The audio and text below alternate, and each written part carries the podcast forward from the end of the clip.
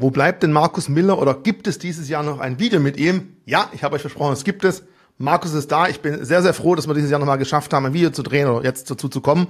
Und ich weiß, vor einem Jahr war, wurde ein Titel veröffentlicht für uns mit Bitcoin Quo Vadis, FTX, wo geht es alles hin? Verrückt, wie schnell die Zeit vergeht und was der Markt alles vergisst oder einfach schon aufgearbeitet hat. Markus, schön, dass du da bist. Ich freue mich auf gesellige ein, zwei Stündchen mit dir.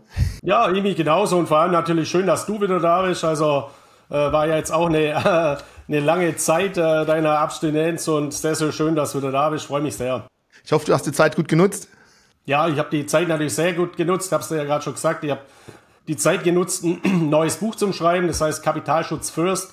Make Your Money Safe Again. Wird natürlich auch sehr, sehr viele steuerliche, juristische Komponenten haben, Digitalisierungsthemen, Migrationsthemen, demografische Themen und natürlich auch Geldsysteme der Zukunft, also zum Themenbereich Bitcoin, Staking, Ethereum, Decentralized Finance, Blockchain, natürlich auch einiges dabei äh, sein. Also ihr könnt es alle schon mal schauen. Amazon kommt im Februar dann, aber dazu dann äh, später oder im nächsten Jahr dann dazu äh, mehr. Also war sauber viel Arbeit, über 400 Seiten übrigens und vor allem das nach, danach immer die Quellangaben und die Bildrechte und das ganze juristische danach, also die Abklärungen, äh, das, das macht ein, das ist, also das hasse ich immer wie die Pest, da ist das Buchschreiben äh, viel schöner als dann die ganze administrative Arbeit danach und das hat mir jetzt die letzten Wochen auch ganz schön gebunden.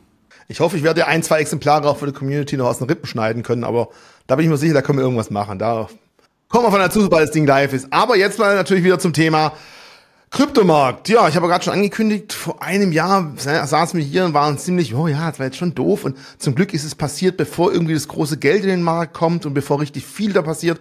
Und plötzlich ein Jahr später stehen wir da und warten darauf. Anfang Januar kommen die ganzen Vermögensverwalter rein, die da alle Schlange stehen bei SSC. Kommt wirklich vielleicht sogar ein Ethereum ETF. Wir haben jetzt, wir drehen gerade jetzt am 14. Wir haben gestern gehört, kommen nächstes Jahr vielleicht sogar in der USA zwei oder drei Zinssenkungen. Dass das Halving kommt, das ist einzig gewisse. Also da sind viele Punkte plötzlich, die sehr positiv sein könnten. Wobei, ist das im Preis alles drin? Also es wird wirklich sehr interessant und verrückt, wie schnell ein Jahr rumgeht und wie sich das Pendel komplett dreht. Aber ich glaube, am Anfang sprichst du immer ganz ganz über die Makroökonomie und dementsprechend, Markus, the stage is yours. Genau. Also ich, ich weiß gar nicht mal, was wir im letzten Video eigentlich besprochen haben. Da haben wir es haben wir aber auch noch gesagt ruhig bleiben, diszipliniert bleiben, dabei bleiben, nicht frustrieren, nicht resignieren. Wir befinden uns im längsten Krypto-Winter der Geschichte und ich würde jetzt noch nicht mal so weit gehen, jetzt das Ende des Winters auszurufen, aber dass wir uns jetzt in dem äh, Tauwetter befinden, also dass wir uns in dem Krypto-Frühling äh, befinden, mit einer sehr, sehr hohen Wahrscheinlichkeit, dass der jetzt übergeht in den, äh, in den warmen äh, Sommer im, äh, im kommenden Jahr, das ist durchaus sehr, sehr wahrscheinlich weil diese ganzen Dinge, die du jetzt auch gerade angesprochen hast, des letzten Jahres 2022, der Zusammenbruch einer großen Blockchain mit Terra Luna, der, dem Kollaps von einem Stablecoin, also diesem Terra Luna äh, Stablecoin, von DeFi-Plattformen, von Landing-Plattformen wie Celsius, dann der Höhepunkt mit FTX, da muss man heute eben sagen, das war ein bereinigendes Gewitter und es hat natürlich viel Hygieneeffekte, die schmerzhaft waren. Die schmerzhaft waren für viele Marktteilnehmer, für viele Investoren natürlich mit sich gebracht. Aber dadurch wurden natürlich auch Fehlentwicklungen aus den Märkten gespült. Auf der anderen Seite hat die Regulatorik massiv zugenommen. Und man kann jetzt natürlich immer wieder schimpfen über die Regulatorik. Ich gehe dann nachher auch noch auf einige Themen ein, wie zum Beispiel DAG 8 oder KYC äh, generell. Also da gibt es natürlich einige Entwicklungen, die dann in der Bitcoin-Community, gerade in der Bitcoin-Community, immer sehr, sehr kritisch gesehen werden, weil dort natürlich immer das Alte Testament an vorderster Stelle gestellt wird, wenn wir jetzt mal im religiösen Bereich bleiben, not your keys, uh, not your coins, be your own bank, Dezentralisierung uh, und eben nichts mit dem Staat zu tun haben, paralleles Ausgleichssystem. Das sind ja alles Attribute, die ich auch sehr schätze, die ich auch immer fördere, aber es bleibt einem nichts anderes übrig, als diese Marktmechanismen, die jetzt eben auch ankommen seitens der großen Organisationen, von der OECD über die Bank of International Settlements, über die ganzen Notenbanken, über Regierungen, über andere Regulatoren wie die ganzen Aufsichtsbehörden, die jetzt hier über diese Märkte gestülpt werden, proaktiv, vorausschauend anzunehmen, weil ansonsten bekommt man Probleme. Ich möchte auch in späterer Folge dann noch eingehen. Äh, meine Prognose hierzu ist eben, es wird in Zukunft drei Arten von Bitcoin geben und dessen muss man sich bewusst sein. Und da spreche ich jetzt nicht von irgendwelchen äh, schwachsinnigen Fonds wie Bitcoin Cash oder Bitcoin Satoshi Vision oder ABC oder ähnlich, sondern drei regulatorische Arten von Bitcoin. Es wird den einen Bitcoin geben, der wird gleich bleiben, das ist des Investments, aber dennoch wird es regulatorische Unterscheidungen geben. Und darauf muss man sich heute schon vorbereiten. Und je früher man sich darauf vorbereitet, desto besser. Und ich spüre das ganz, ganz stark, auch bei äh, Kunden von mir, die äh, verstärkt natürlich auch äh, Probleme bekommen mit Mittelherkunftsnachweisen und ähnlichen Dingen, wenn sie beispielsweise Kryptowährungen vor vielen Jahren mal gekauft haben, auf eine Hardware-Wallet gepackt haben und jetzt mal einen Teil auch mitnehmen möchten oder übertragen möchten oder äh, in Staking geben möchten, weil das gab es ja vor ein paar Jahren noch nicht, äh, Staking-Möglichkeiten jetzt bei Ethereum. Beispielsweise, dann überträgt man die auf eine Kryptobörse und einfach auf einmal das Konto blockiert und man muss da irgendwelche Nachweise erbringen, wo man gar nicht mehr erbringen kann, weil die Dokumentationen gar nicht mehr da sind. Das hat jetzt nicht nur steuerliche Implikationen, sondern natürlich auch rechtliche Implikationen in Bezug auf Geldwäsche und ähnliches. Also dazu auch nachher sehr, sehr viel mehr. Jetzt aber, wie gesagt, auch zum Marktüberblick. Äh, was, was, was jetzt die letzten Monate eigentlich immer war, man kann schon fast äh, Jahre, war ja so, dass wir hier immer Optimismus verbreitet haben, dass wir eben betont haben, diese Kryptowelt, ja, die hat hohe Volatilitäten und es gab massive Fehlentwicklungen.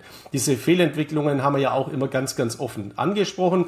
Die waren eben verbunden mit, äh, mit gravierenden Marktbereinigungen, mit gravierenden Kursverlusten auch. Das war natürlich alles äh, schmerzhaft. Dennoch sollte man nicht den, nur den Untergang sehen oder die Blase, die geplatzt ist, sondern optimistisch bleiben, diszipliniert bleiben. Und jeder, der jetzt über die letzten Monate einen Sparplan laufen hat lassen auf Bitcoin oder Ethereum oder wichtige Kryptowährung, da ist kaum jemand im Minus. Also da kann man fast gar nicht im Minus sein, wenn man immer die Einstandspreise äh, verbilligt hat. Deswegen Diversifikation über Zeiträume ist was ganz, ganz Entscheidendes. Und so wie man eben jetzt vor nicht allzu langer Zeit, nämlich ungefähr äh, zu dem Zeitraum äh, des letzten Jahres äh, bei Bitcoin-Kursen waren irgendwo bei 16.000 US-Dollar, so wie wir damals gesagt haben, jetzt bitte nicht in Resignation verfallen und auch nicht warten auf manche Prognosen, die gesagt haben, jetzt fällt der Bitcoin noch unter 10.000 Dollar, dass man sagt, okay, ich verkaufe jetzt auch nochmal alles und steige dann bei unter 10.000 äh, nochmal ein, sondern einfach in Tranchen dazu zu kaufen, aber eben nicht in Panik oder Resignation zu verfallen. So muss man jetzt, glaube ich, schon langsam wieder ein bisschen sagen, ja, jetzt bitte auch nicht in die totale Gier oder Fear of Missing Out, also FOMO, äh, verfallen. Das wird jetzt keine Einbahnstraße sein auf dem Weg zu 100.000 US-Dollar. Ich bin davon überzeugt, dass der Bitcoin auf absehbare Zeit die eine hohe Wahrscheinlichkeit hat, dass wir die 100.000 US-Dollar sehen werden. Vielleicht schneller, als manche denken, aber dazwischen werden auch enorm starke, kurze Anstiege sein und ebenso starke, kurze Einbrüche. Wir haben es ja in der Nacht äh, zum Montag äh, dieser Woche gesehen. Also wie gesagt, wir drehen jetzt am, am, äh, am 14. Äh, Dezember. Da ist der Bitcoin eben um 2 Uhr nachts äh, von rund 44.000 Dollar urplötzlich äh, mal auf Richtung 40.000 US-Dollar gefallen. Und es gab da keinen Grund, also es gab da nicht irgendwie eine Nachricht oder ähnliches, sondern wir haben jetzt seit elf Wochen in Folge Zuflüsse in die Kryptomärkte und wir haben acht Wochen in Folge Kursanstiege gehabt. Und das ist eben ein Markt, der dann auch überhitzt ist beziehungsweise einfach mal konsolidieren muss und das an den Kryptomärkten gerade zu handelsschwachen Zeiten am Wochenbeginn oder übers Wochenende dann ein derartiger Einbruch auch erfolgt. Das ist vollkommen äh, normal und daraus, davon darf man sich eben auch nicht aus der Ruhe bringen lassen, weil zu diesen Zeiten eben kaum Spothandel stattfindet, also wirklicher Kassahandel, sondern was da stattfindet, ist überwiegend Derivatehandel über Derivate Börsen. Und hier meistens dann eben auch noch stark gehebelte Derivate, sowie Long als auch eben Short. Und die wurden eben ausgestoppt, die wurden eben aus den Märkten gespült. Diese Derivate, diesmal im Long-Bereich jetzt zu Wochenbeginn, aber in den acht Wochen zuvor halt überwiegend auch im Short-Bereich. Also der jetzt, der jetzt im Jahr 2023 eher so ein Short-Trader auf dem Bitcoin war oder generell ein Volatilitätstrainer, also vor dem da habe ich vor jedem Respekt, der da mit einem Gewinn herausmarschiert ist. Und wahrscheinlich nicht mit so einem Gewinn, wie er, wenn er einfach am Jahresanfang Bitcoin gekauft hätte, in der Wallet zugekauft hätte und es einfach liegen hat, hätte lassen. Und dass diese hohen Derivate-Positionen, also diese Open Interests, sowohl Long als auch Short, immer mal wieder herausgespült werden aus den Märkten, das ist was ganz, ganz Wichtiges, weil das sind die Phasen, wo Bitcoin, wo Kryptowährungen übergehen von den zittrigen Händen der kurzfristigen Spekulanten hin zu den Wallets der langfristigen Hodler.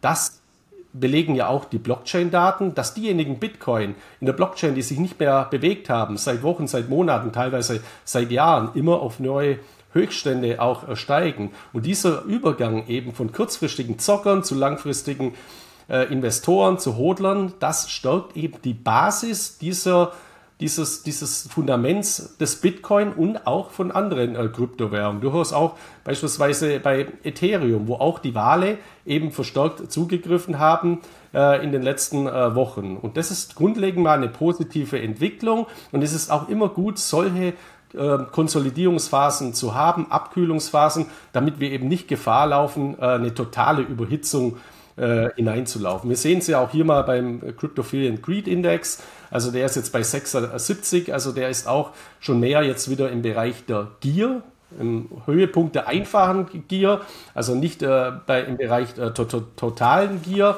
Aber es ist eben so, dass es mal gut ist, dass das dann auch mal wieder in den 60er-Bereich abkühlt, damit eben diese spekulativen Elemente den Märkten entzogen werden. Grundlegend ist es so, ich möchte mal heute beim Marktüberblick eben auf drei Bereiche eingehen, die immer relevant sind. Zum einen natürlich die Makroökonomie. Kryptowährungen sind längst in der konventionellen Welt angekommen. Also es ist kein Asset, wo total unkorreliert ist wie äh, wie, wie, wie kaum noch Assets, die, äh, die es auch in dem Segment gibt, die gar keine Korrelation haben. Also man sieht es ja auch an, an beispielsweise Assetklassen, wenn man das überhaupt Assetklassen nennen kann, in Zeiten des Booms, wie zum Beispiel Rolex-Uhren, wie stark Rolex-Uhren, die Preise für Rolex-Uhren äh, konsolidiert haben oder gecrashed sind, weil da die natürlich in totalen Hype-Phasen massiv gekauft werden, natürlich auch in Niedrigzinsphasen. Und es war jetzt ganz offensichtlich so, dass eben dann viele Investoren da waren, die gesagt haben, okay, 0% auf dem Tagesgeldkonto oder kaum Prozent auf dem Tagesgeldkonto. Jetzt wird die Rolex-Uhr auf einmal ein alternatives Investment zu einem Zinsprodukt. Und da haben natürlich die massiv gestiegenen Zinsen äh, deutlich ihre Spuren hinterlassen. Und das gilt für die Anlageklasse der Aktien genauso wie für die Rohstoffe, genauso eben auch äh, für die Anleihen und natürlich auch für die Kryptomärkte. Und jetzt ist es so, erstmals seit langer Zeit sehen wir jetzt auch klare Aussagen der US-Notenbank, nämlich von Jerome Powell, dem äh, Fed-Präsidenten, äh, also dem Federal Reserve-Präsidenten, der mir jetzt gesagt hat, bei der letzten Zinsentscheidung der Federal Reserve, ja, die Kuh ist noch nicht vom Eis, die Inflationskuh, aber im nächsten Jahr ist durchaus mit zwei bis drei Zinssenkungen unter gleichen Umständen wie jetzt zu rechnen. Wenn diese Entwicklungen weitergehen, wenn die Inflation sich weiter abschwächt, gerade auch die Kerninflation, also die Inflation eben ohne die Energie oder die, die inflationsintensiven Bereiche Energie und Nahrungsmittel. Und die sind natürlich nach wie vor relativ hoch, nämlich bei 4%. Die normale Verbraucherpreisinflation ist in Amerika jetzt bei 3,1%. Also das hat sich natürlich äh, deutlich abgeschwächt und das ist natürlich positiv. Und äh, unter diesen Voraussetzungen antizipieren das die Märkte natürlich. Also in der Börse wird die Zukunft gehandelt. Das gilt natürlich auch die Kryptobörse. Und deswegen haben wir jetzt auch aktuell Höchststände an den Aktienmärkten. Wir haben auch Anleihen, die wieder deutlich gestiegen sind, weil eben die Zinsen äh, deutlich äh, zurückgekommen sind und natürlich auch die Kryptomärkte, die Kryptowährungen bekommen dadurch äh, Rückenwind, weil natürlich auch Investments jetzt attraktiver wieder werden, auch in spekulativere Anlageklassen zu gehen. Und weil die Opportunitätszinsen, also die Alternative, die ich habe, mache ich jetzt eine Aktie oder mache ich eine Anleihe mit 5%, ri relativ risikolos, also außer, der, außer natürlich der Emittent fällt aus, beziehungsweise der Schuldner wird zahlungsunfähig. Also wenn diese Alternativen heruntergehen und auch die Märkte verstärkt billiges Geld eben wieder bekommen, dann ist nämlich, ist das natürlich aus makroökonomischer Sicht sehr, sehr positiv zu werten. Also Ausblick für 2024 aus makroökonomischer Sicht stand jetzt, sieht es sehr, sehr gut aus und hier ist mit weiterem Rückenwind eben zu rechnen, weil eben der Druck von der Inflation weggeht und der Druck eben auch von den Zinsen. Jetzt halt spannend, wie sie es hinkriegen mit ihrem Hard- oder Soft-Ländern. Da gibt es immer unterschiedliche Ansätze, wie eben die Zinspolitik so langsam versucht, das Ganze wieder zu normalisieren. Übrigens genau zu dem Thema Zinspolitik USA, Hard- oder Soft-Landing, werde ich Anfang nächsten Jahres mit dem Professor Dr. Graf ein Video auch drehen, weil das finde ich unglaublich interessant, weil die Notenbanken müssen ja versuchen, die Zinsen so runterzubringen, aber nicht gleichzeitig die Inflation hoch. Und das ist ein sehr, sehr ja, heikles Spiel, das sie da eingehen müssen. Und wie gesagt, dazu auch mal ein kommendes Video mal. Also kann man sagen, makroökonomisch, Zinsen, Inflation, USA, und das ist nun mal weltweit der wichtigere Markt. Europa sieht nicht ganz so rosig aus, aber auch schon besser. Positive Signale, sehr positiv für den Kryptomarkt. Du hast schon angesprochen, Aktienmärkte auch neue Höchststände. DAX hat heute 17.000 Punkte erreicht.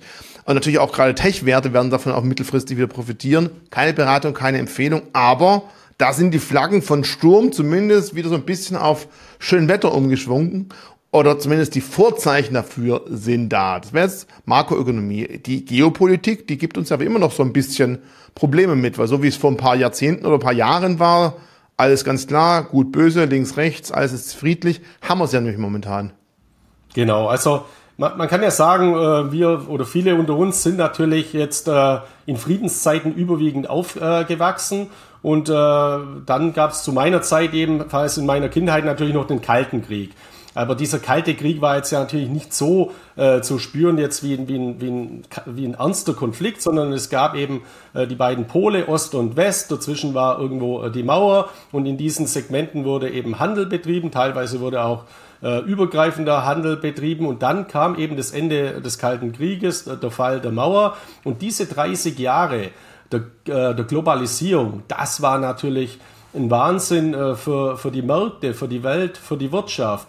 Billige Rohstoffe äh, konnten gekauft werden. Deutschland war einer der großen Profiteure äh, dieses äh, Ende des Kalten Krieges. Man hat billigste Rohstoffe eben aus Russland beziehen können, im ehemaligen Feind äh, im Osten, äh, also mit Gas und mit Öl. Unsere Wirtschaft war auf billige Rohstoffe angewiesen, hat sich auch jahrelang auf diese billigen Rohstoffe ausgerichtet und somit äh, hatten wir ein prosperierendes Wirtschaftswachstum in Deutschland und die westliche Welt oder die gesamte Welt konnte eben hier florieren. Auch der Handel mit China, das hat ganz, ganz hervorragend funktioniert. Und jetzt muss man eben sagen, spätestens natürlich mit dem Kriegsausbruch in der Ukraine beziehungsweise mit dem Überfall Russlands auf die Ukraine leben wir jetzt wieder in einer multipolaren Welt.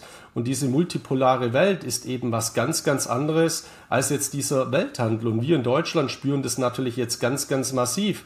Das ist wie wenn ein Drogenabhängiger immer seine Drogen bekommt und auf einmal bekommt es nicht mehr, dann bekommt er große äh, Probleme und wir bekommen jetzt auf einmal eben nicht mehr das billige Gas, nicht mehr das billige Öl. Wir haben auf einmal Inflation, was wir seit Jahrzehnten nicht mehr äh, gewohnt waren. In den 70er, 80er Jahren hatten wir sowas schon auch mal.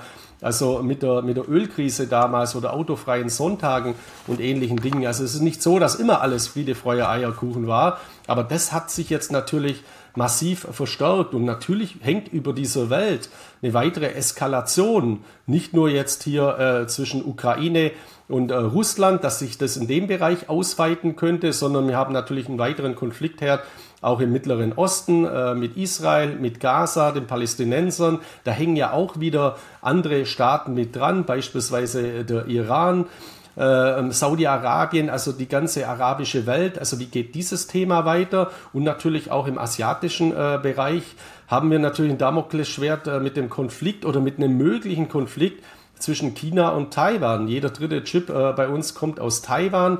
Taiwan ist ein Hochtechnologieland. Die Amerikaner haben ja den äh, Taiwanesen ja praktisch äh, zugesagt, ja, dass sie sich auch praktisch für sie einsetzen werden, sollten sie angegriffen werden von China. Also eine Invasion Chinas würde ich jetzt nicht als schwarzen Schwan bewerten. Also wenn China morgen in Taiwan ein, äh, marschiert, dann kann man nicht sagen, um Gottes Willen, da hat man ja gar nicht damit rechnen können, sondern so wie die Entwicklungen jetzt in letzter Zeit waren, muss man, glaube ich, sagen, so unwahrscheinlich ist es nicht. Und das wäre natürlich ein gravierender Schlag und hätte natürlich auch gravierende Folgen.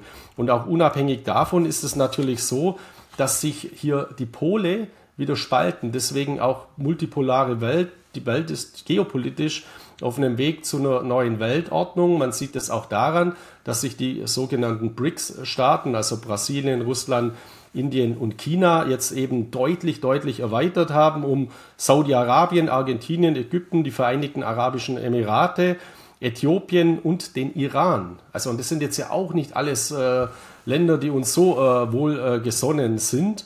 Die sich auch untereinander nicht wohlgesonnen sind. Saudi-Arabien und Iran, die gemeinsame Sachen machen wollen, klingt erstmal total eigenartig, aber ja, der Feind meines Feindes ist mein Feind, klingt das so ein bisschen. Und wenn die sich alle zusammenschließen und ihren eigenen Goldstandard irgendwann mal vielleicht durchsetzen wollen untereinander, das wird natürlich auch spannend. Äh, da haben wir plötzlich eine ganz neue Macht, die sich immer stärker, stärker aufbläht. Auch das, wie du sagst, weiterer Pol, neben das man schon kennt. Auf jeden Fall entsteht aber ein Gegenpol eben zu den G7. Also mit diesen erweiterten BRIC-Staaten entsteht ein wirtschaftlicher Gegenpol zu den G7. Hier wird natürlich äh, versucht, auch eine De-Dollarization weiterzutreiben, also die De-Dollarisierung. Das heißt, dass der chinesische, chinesische Renminbi oder der chinesische Yuan mehr als Faktorierungswährung beispielsweise auch genutzt wird für Rohstoffe. China hat sich enorme äh, Ressourcen auch mittlerweile gesichert in Afrika, also Zugang zu Rohstoffen, also geostrategische Politik. Sie haben eine faktische Partnerschaft auch mit Russland, also sie ächten Russland nicht, sondern wie jetzt, jetzt der Westen macht, sondern es ist eben hier ein Gegenpol äh, entstanden und man kann nur hoffen, dass das eine Art kalter Krieg dann wieder wird, also dass das irgendwie einfriert dass dann halt äh, irgendwann mal wieder Handelsbeschränkungen fallen und dass man das dann über politische und ja, äh, auf, auf diesen Art und Wegen wieder ein bisschen aufbröckeln kann, so wie das eben auch in der Vergangenheit gemacht worden ist und dass das nicht irgendwo eskaliert. Grundlegend aber auch diese Pole haben ineinander natürlich große äh, Probleme. Also aus meiner Sicht, Indien und China, die hassen sich ja auch massiv. Also am liebsten wird Indien China angreifen und China Indien, aber da äh, stehen sich halt dann zwei Milliarden Menschenstaaten, äh, Atommächte äh, gegenüber. Also das, das äh, ist, glaube ich, jetzt auch nicht so wahrscheinlich, aber das ist ja auch eine, eine, ein Zusammenschluss aus der Geografie, weil die halt nahe da in Asien liegen, aber jetzt nicht aus ideologischer Natur, aus Sicht äh, der, der Wege oder auch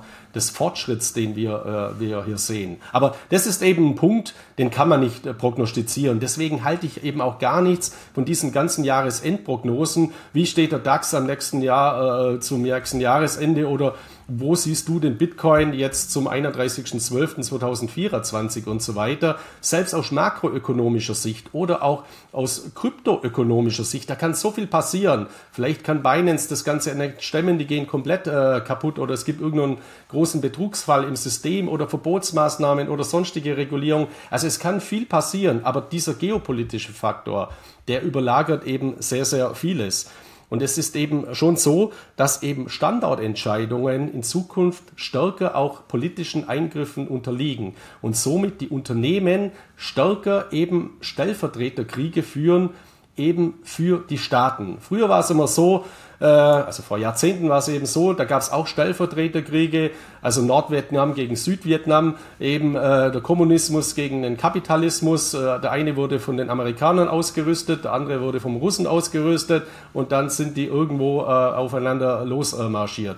Jetzt ist es ja auch so äh, in, den, äh, in, in der Ukraine, die Ukraine wird ja auch mit westlichen Waffen unterstützt. Das ist ja auch ein ganz hervorragendes Konjunkturprogramm, gerade auch von den Amerikanern, was die da alles auch liefern können. Also ist natürlich ein Konjunkturprogramm auch für die Rüstungswirtschaft. Aber aber es wird natürlich auch Implikationen haben und jetzt nicht nur auf diese konventionellen Rüstungskonzerne, die Flugzeuge, Panzer, Marschflugkörper und so weiter herstellen, sondern auch auf die digitale Rüstung, würde ich es mal nennen, wo eben Huawei oder Apple, also wo derartige Unternehmen, Digitalunternehmen eben dabei sind, wo die eben in bestimmten Regionen wieder sanktioniert werden oder eben so äh, gestellt werden, dass der Staat vorgibt, was die dürfen und was die nicht dürfen. Entweder durch Protektionismus, dass die Amerikaner sagen, okay, TikTok bei uns gibt es nicht, weil die infiltrieren unsere Bevölkerung, die machen uns total äh, wirre, weil sie irgendwelche Botschaften übermitteln oder Daten ausspähen oder ähnliches. Oder natürlich die Chinesen genauso, indem sie sagen, nee, Apple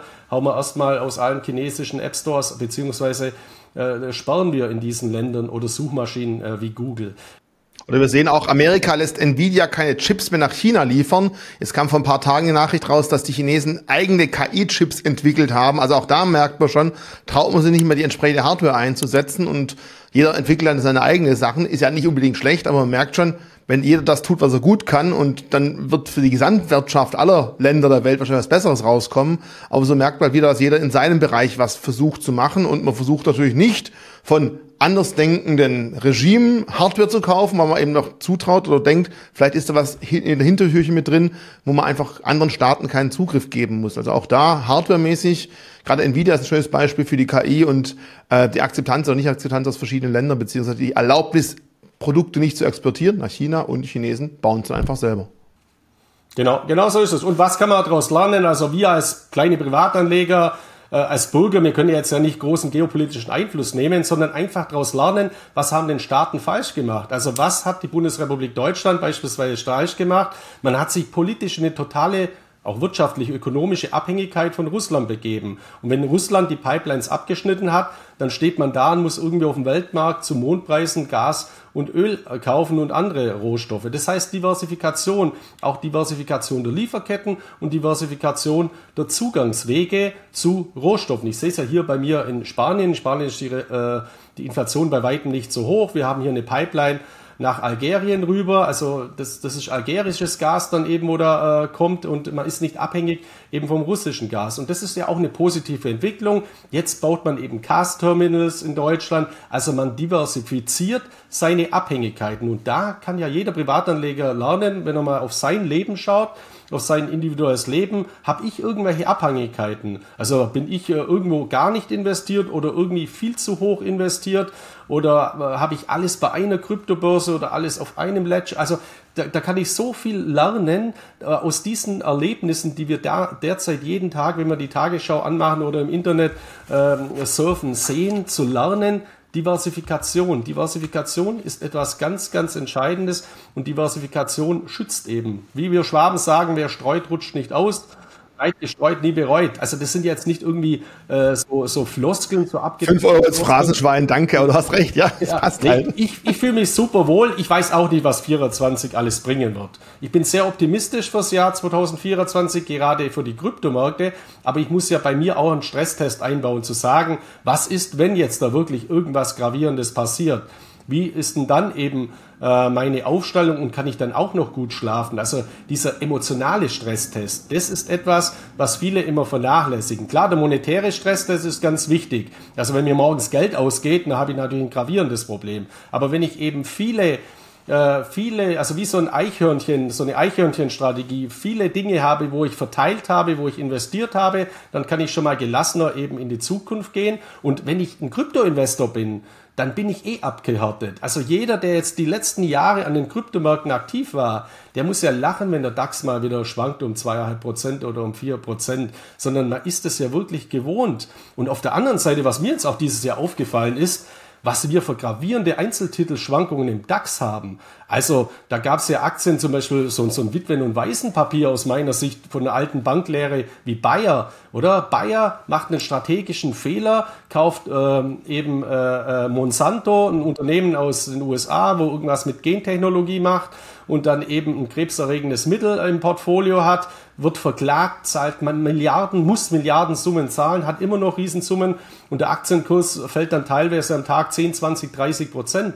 Ja, wenn das beim Bitcoin passiert, dann ist wieder ein Riesengeschrei da und ja, wie kann man denn alles gezocke und äh, so weiter. Und wir haben das ja bei mehreren DAX-Aktien jetzt auch in der letzten Zeit oder auch jetzt bei, bei Tech-Aktien oder bei den unterschiedlichsten Aktien, wo wir ganz, ganz gravierende Schwankungen haben. Und da muss man ja als Aktieninvestor auch sagen, okay, wenn ich damit nicht klarkomme, aber von der Branche überzeugt bin, da gehe ich halt in ETFs. Dann streue ich lieber in 20 äh, ETFs, dann habe ich nämlich insgesamt ein paar hundert Aktien in meinem Portfolio, obwohl ich bloß 20 äh, Einzel-ETFs habe. Also habe ich eben auch hier eine bessere Diversifikation.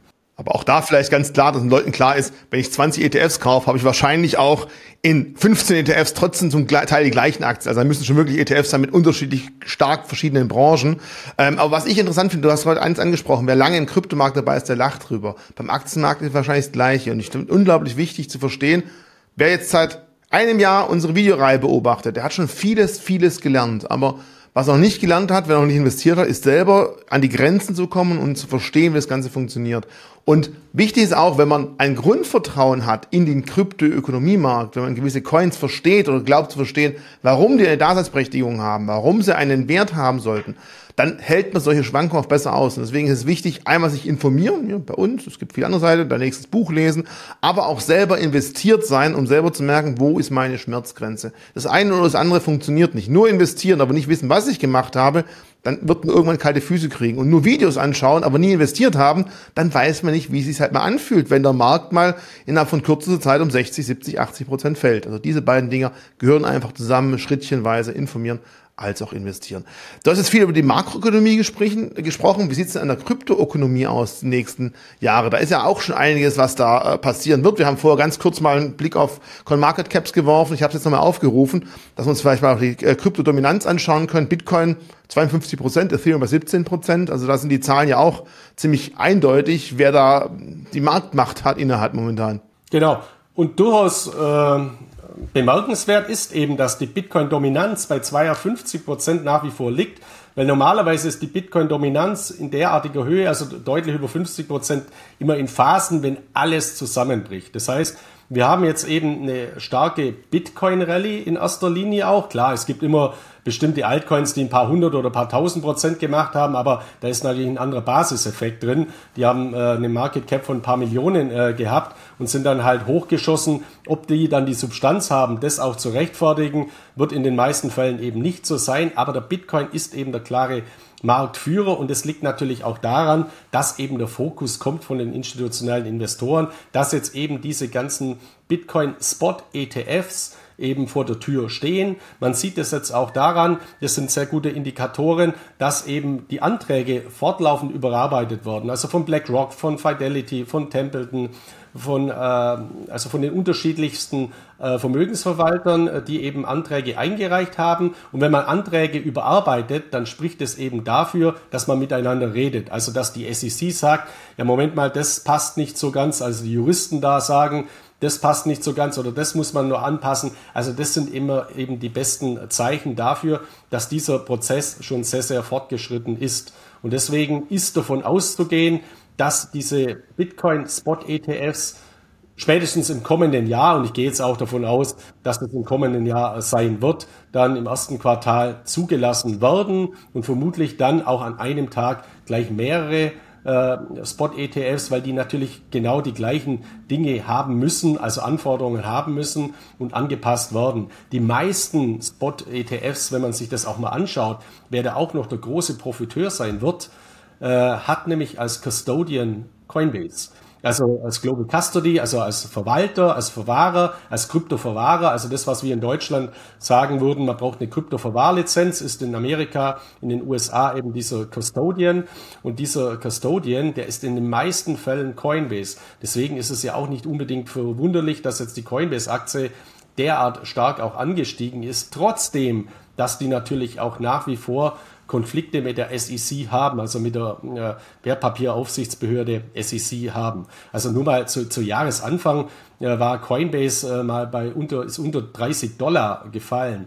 Ich habe jetzt mal die aktuelle Entwicklung von Coinbase in den letzten Jahr ähm, auf den Bildschirm geworfen. Und genau das, das sieht man halt ganz klar. Großer Profiteur, wenn jeder der Vermögensverwalter die Verwahrung der Coins eben bei Coinbase äh, vornehmen wird, werden die auch einen ordentlichen ja, äh, Reibach damit machen können. Und die Erwartungen sind auch da natürlich im Kurs mit drin. Nicht, dass Coinbase jetzt dermaßen Umsatzexplosion hat, weil Binance Probleme hat. Nein, es geht eher in die Richtung, alle Aktionäre und zukünftige Aktionäre erhoffen sich, ETFs auf Kryptos, vor allem auf Bitcoin, vielleicht Ethereum, werden genehmigt dann wird hier eine größere Menge an Coins hinterlegt und damit verdient auch Coinbase und der Aktienmarkt nimmt es hier mit großen Teilen wahrscheinlich auch vorweg, warum eben die Aktienkurse von Coinbase, wenn wir jetzt mal auf drei Monatssicht gehen, eigentlich nur eine Richtung momentan kennen. Absolut richtig, ja. Genau, genau so ist es. Und gehe ich nachher auch noch drauf ein, Coinbase ist natürlich auch einer der großen Profiteure vom Niedergang von Binance. Und äh, das ist natürlich auch ein Aspekt, den man in dem Kontext sich mal äh, näher anschauen äh, muss. Wir können noch mal, wenn wir jetzt schon bei den Charts sind, mal ein paar andere Charts nur anschauen. Man kann ja mittlerweile mehr anschauen, wie jetzt nur Mining, also die, die Hashrate. Das ist ja der Stabilitätsindikator für die beste Blockchain, für die stabilste Blockchain äh, die es eben gibt. Das ist der Bitcoin unbestritten und diese Hashrate, die ist ja auch äh, sehr, sehr stabil, progressiv, steigt fortlaufend auf neue Hochs. Und wenn du jetzt mal oben vielleicht mal ein bisschen weiter raus, äh, rauszoomst aus diesem aus diesem äh, Chart, vielleicht nicht ganz auf All, aber mal auf drei, äh, ja genau, so mal in der Art, zu diesem, zu diesem Knick da ähm, 2021, im Mai 2021, also diesem hier, da haben wir damals auch ein Video gedreht, weiter vor sogar noch, äh, genau, da haben wir damals auch ein Video gedreht, äh, wo, wo ich gesagt habe, das wird sich wiederholen. Was war da? Damals war es so, da hat äh, China das Mining abgeschaltet, also einfach ein Bitcoin-Mining-Verbot erlassen. Dann ist die Hashrate komplett zusammengebrochen. Jetzt auf den ersten Blick. Also wenn man damals einen Chart angeschaut hat, hat es wirklich ausgeschaut, als würde der Bitcoin jetzt untergehen. Und damals habe ich auch gesagt, jetzt werden halt wieder diese Effekte kommen, äh, wie man sie immer sieht. Die Miner, die ziehen ihre Mining-Geräte eben aus China ab, bringen die in andere Länder, schließen sie dort wieder an, nehmen das Mining wieder auf. Also der, das Kapital oder auch die Infrastrukturen, die suchen sich eben die Rahmenbedingungen, wo die besten sind. Also selbst so ein gravierendes Verbot von so einem großen Land, wo ein Riesenmonopol war damals, der Mining-Geräte, war jetzt kein Todesstoß von Bitcoin, sondern ein Stresstest. Und dieser Stresstest, der wurde mit Bravour eben bewältigt. Und ich würde jetzt eben mittlerweile immer in der Retrospektive auch sagen, diese ganzen Exzesse und diese Kollapse und diese Negativentwicklungen in der Retrospektive sind es Stresstests. Und entweder man überlebt einen Stresstest oder man geht daran unter. Es sind einige untergegangen, aber insgesamt ist diese Kryptoökonomie äh, so gefestigt, dass auch ein Niedergang von FTX, also von der zweitgrößten Börse, der zweitgrößten Kryptobörse der Welt zum damaligen Zeitpunkt, dass das überlebt wird, dass ein Markt das selber schaffen kann, ohne dass jetzt ein Staat kommen muss und irgendwelche Dinge stützen muss, weil kein Kryptounternehmen wurde staatlich geschützt. Man muss jetzt nur mal zurückgehen ins Jahr 2008. Da ist mit Lehman Brothers einer der größeren Investmentbanken äh, pleite gegangen, aber bei weitem nicht die größte. Aber eine der größeren und da ist, da hatten wir eine Kernschmelze im konventionellen Geld- und Finanzsystem, im Bankensystem, die nur kaschiert werden konnten, indem die Staaten massiv interveniert haben, indem die Notenbanken wie wahnsinnig Geld gedruckt haben, indem Banken gerettet wurden. Und wir hatten das im letzten Jahr ja wieder in den USA in der Bankenkrise im März des Jahres 2023, auf, auf, wo auf einmal die Regionalbanken äh, pleite gegangen sind. Die wurden auch mit massiven Maßnahmen gestützt, um hier Dominoeffekte, also Kettenreaktionen zu verhindern. Und die Kryptowelt, die hat diese Stresstests in den letzten Jahren immer wieder hervorragend bewältigt und ist stärker aus diesen Situationen hervorgegangen. Und es macht mich eben sehr, sehr zuversichtlich, dass man auch aus diesen Erfahrungen lernt, dass eben negative äh, oder riskante Player aus dem Markt gespült werden und das Gesamte eben stabiler wird. Und mir ist es eben persönlich viel lieber,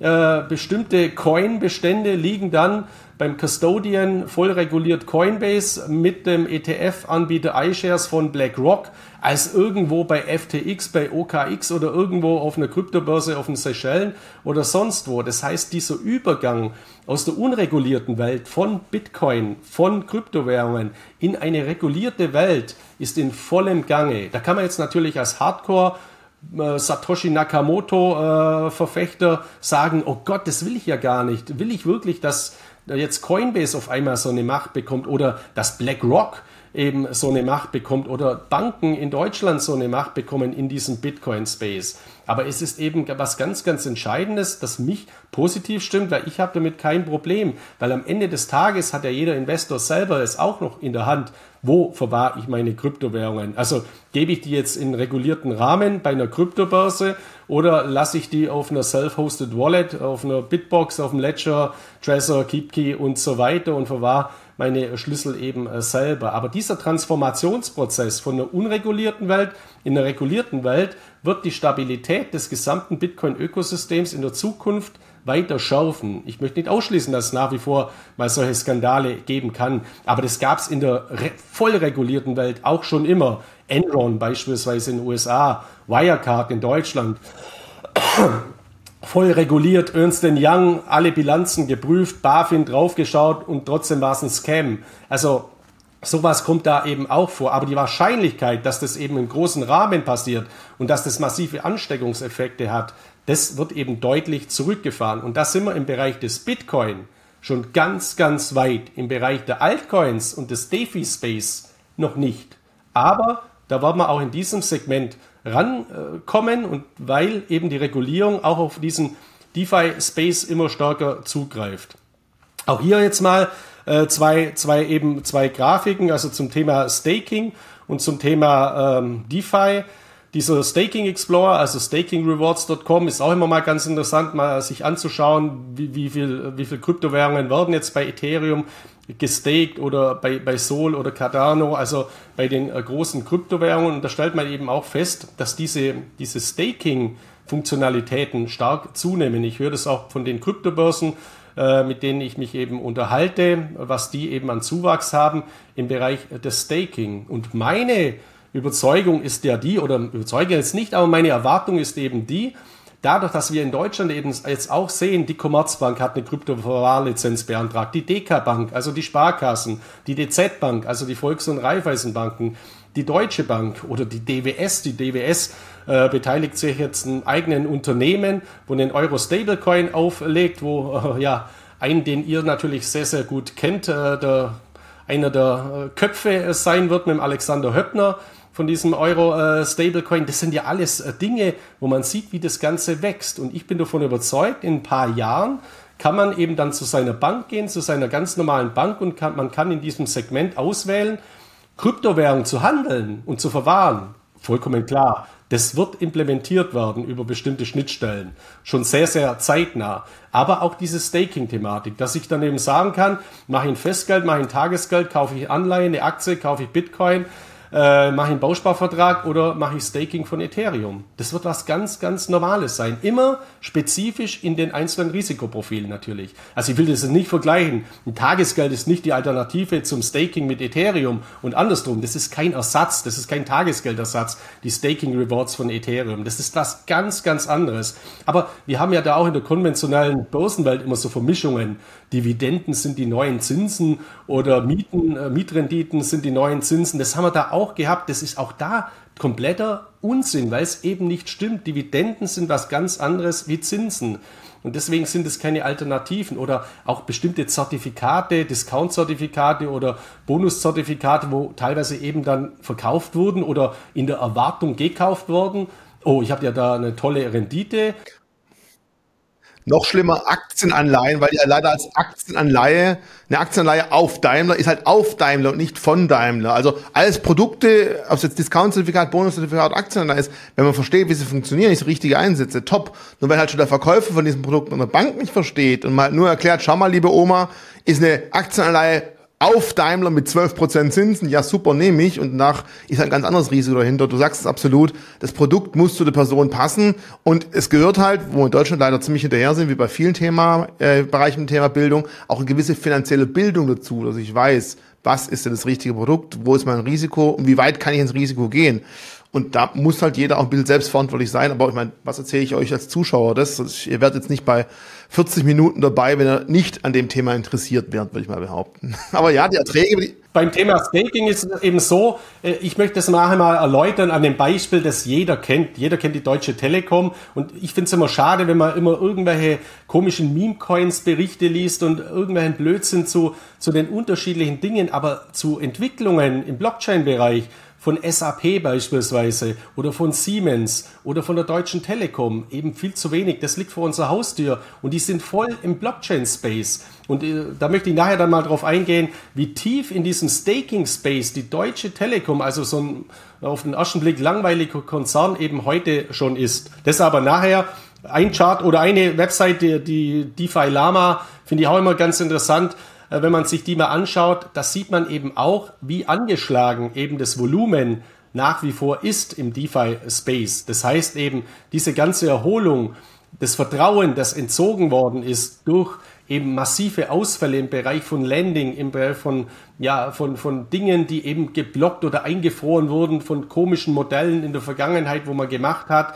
Da sind natürlich massive Gelder abgewandert, aber die werden nach meiner Erwartung in Zukunft wieder in solide DeFi-Projekte Zuflüsse finden, die auch in Kooperationen mit großen Unternehmen oder mit Banken offeriert werden, aber eben nicht über irgendeine äh, über irgendein äh, ICO oder über irgendeinen komischen Anbieter in Takatuka-Land, wo man dann seine Coins einfriert oder sonstigen äh, Blödsinn macht, sondern eben in einem regulierten Space. Und da wird ein großes Wachstum eben äh, entstehen. Und dieser DeFi-Space ist eben auch nicht tot, sondern der wird auch weiter massiv wachsen, genauso oder angeführt, würde ich mal sagen, von diesem Staking-Thema. Und eine andere Baustelle ist eben der Bitcoin. Und deswegen muss das separiert werden. Also deswegen, das sind eben keine Alternativen. Deswegen bin ich mittlerweile gar nicht mehr so äh, ja, so, so früh, äh, froh über diesen Begriff Altcoins, also alternative Kryptocoins. Weil das heißt ja, der Bitcoin, alles, was nicht Bitcoin ist, sind Altcoins, alternative Kryptocoins. Und das bietet natürlich Angriffsfläche zum Sagen, das sind ja alle Shitcoins. So ist es nicht, aber das Wort alternativ ist falsch. Das sind ergänzende Kryptocoins. Also ja, dieser, dieser Altcoin-Begriff ist nicht zutreffend, weil Apple ist auch keine Alternative zu Amazon. Das sind zwei unterschiedliche Bereiche in einem insgesamt sehr interessanten Digitalisierungskosmos. Und Ethereum und Bitcoin sind zwei vollkommen unterschiedliche Systeme in einem sehr attraktiven Kryptokosmos. Und auch da hat man dann eine Diversifikation, so sehe ich es zumindest. Ich habe Bitcoin mit Proof of Work, ich habe Ethereum mit Proof of Stake. Und da habe ich in sich schon mal wieder eine weitere Diversifikation. Und mittlerweile bin ich auch nicht nur ein Hodler von Bitcoin, sondern eben auch ein Staker von Ethereum. Und äh, also ein Hodler und Staker. Weil beim bei Bitcoin muss ich ja meinen, um was dazu zu kriegen oder kaufen. Bei Ethereum kann ich es liegen lassen, ich kann es hodeln und ich kann es gleichzeitig staken und bekomme über Staking Rewards, Rewards eben trotzdem was dazu, weil ich eben für die, zur, äh, zur Stabilisierung der Blockchain über Validatoren und eben meinen Proof of Stake äh, beitrage. Du hast vorhin schon mal angekündigt, das Thema Binance, dass wir da natürlich jetzt schon in den USA eigentlich relativ schnelle Klärungen haben, vielleicht jetzt auch kurz davor stehen, auch ein Gerichtsurteil und einen, äh, eine leitende Person dort hinter, hinter Gitter zu bringen und auch das Thema Binance und Coinbase profitieren wirklich davon. Magst du ein paar Wörter mal zum Thema der Fall Binance sagen? Ja, bei Binance ist es so, also wir haben ein paar Dinge bei Binance überrascht äh, und ein paar Entwicklungen waren jetzt eben absehbar. Also das, was eben absehbar ist, ist, dass Binance erhebliche äh, Probleme bekommt aufgrund der voranschreitenden Regulierung und aufgrund der Strukturen, die eben nicht passen äh, in Bezug auf diese sich immer weiter regulierende Welt.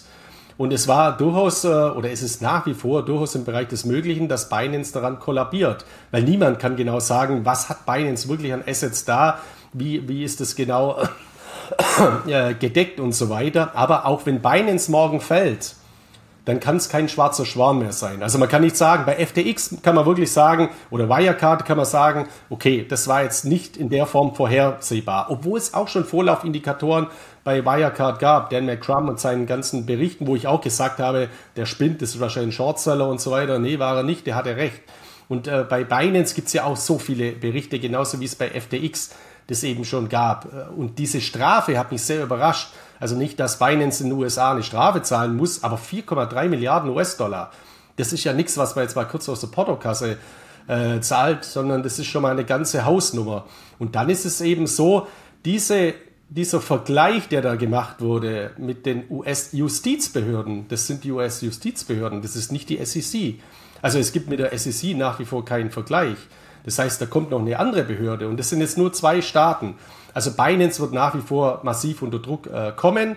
Mich hat auch überrascht, dass äh, Changpeng Zhao eben in den USA auf einmal dann war. Also ich fliege doch nicht dahin, wo ich damit rechnen muss, dass ich verhaftet werde, wenn ich in der Situation bin von Changpeng Zhao. So hätte ich das jetzt vermutet. Also irgendwie muss das auch eben so, der Druck so massiv hoch gewesen sein, dass er das eben versucht hat, die Kuh vom Eis zu bringen. Aber wenn er, wenn er Pech hat eben, dann wird er in den USA jetzt trotz dieses Vergleichs angeklagt und geht sehr, sehr viele Jahre äh, eben ins Gefängnis. Äh, also es kann ja trotzdem auch äh, der Fall sein. Insgesamt ist es aber positiv, dass auch diese Binance, äh, dieser Binance-Fall jetzt weiter abschmilzt. Das heißt, Binance verliert nach wie vor jeden Tag an Marktanteile. Der BUSD, also der Stablecoin von Binance, ist ja praktisch in der Abwicklung. Also dieses Risiko geht, wird auch den Märkten äh, entzogen. Und fortlaufend äh, verliert dieses Monopol von Binance an Marktdominanz und andere gewinnen Marktanteile. Deswegen haben wir auch hier eine Diversifikation. Das Ganze wird auf breitere Füße gestellt und sollte dann Binance in ein paar Wochen, Monaten, Jahren oder vielleicht auch morgen kollabieren, dann wird es nicht mehr ganz so schlimm sein. Und jedem Privatanleger muss man eben auch sagen, für mich ist es unverständlich, wer heute noch Coins bei Binance liegen hat. Also wer das jetzt heute noch hat, äh, dem ist auch nicht mehr zu helfen. Für, für, für mich äh, jeglicher, äh, für jegliches Verständnis, weil es ja so viele andere Möglichkeiten äh, gibt. Und insgesamt ist dieser Fall von Binance somit eben positiv für die Kryptomärkte, weil ein Systemrisiko den Märkten entzogen wird. Und aus meiner Sicht bleibt aber nach wie vor ein zweites großes Systemrisiko und das ist Tether. Das habe ich ja schon hundertmal hier auch äh, gesagt. Also dieser Stablecoin, der eben auch relativ intransparent ist, der auch fragwürdig ist, äh, der mittlerweile, ich glaube, das Volumen von 90 Milliarden US-Dollar äh, ja, praktisch äh, überschritten hat, ein gigantisches Volumen da ist eben die Frage, was passiert, wenn die Managementfehler machen. Also ist nicht mal die Frage, was passiert, wenn die Betrügereien machen, sondern was passiert, wenn die Managementfehler machen, Fristentransformation oder irgendwelche fehlgeschlagene Investments oder Hackerangriffe oder wie auch immer. Also da kann es natürlich auch zu Implikationen kommen. Dennoch wird sich Tether auch immer stärker der Regulierung beugen müssen. Und das ist eben aus meiner Sicht dann eben auch sehr, sehr positiv zu werten. Ich habe nachher dann auch nochmal eine, eine Grafik dazu, wie, wie stark diese Stablecoins äh, ja, Macht mittlerweile ist. Mhm. Wir haben jetzt ja vorher schon mehrfach angesprochen, dass wir auf Bitcoin, ja, Spot-ETFs warten. Ich habe jetzt immer ganz kurz in die Hallen geschmissen, welche großen Namen da drin stecken und dass wir da insgesamt eigentlich Vermögensverwalter haben, die 17 Billionen Euro managen. Also nicht an Bitcoin, nicht falsch verstehen, aber insgesamt Vermögensassets werden dort in diesen Geldmengen verwaltet. Und natürlich werden die so einen Antrag erst stellen, wenn sie von ihren Kunden auch ein gewisses Interesse an diesem Markt spüren, was natürlich unglaublich spannend ist, was eben hier passiert, ob es eine gewisse Umschichtung gibt, bis wann die kommt und so weiter und so fort.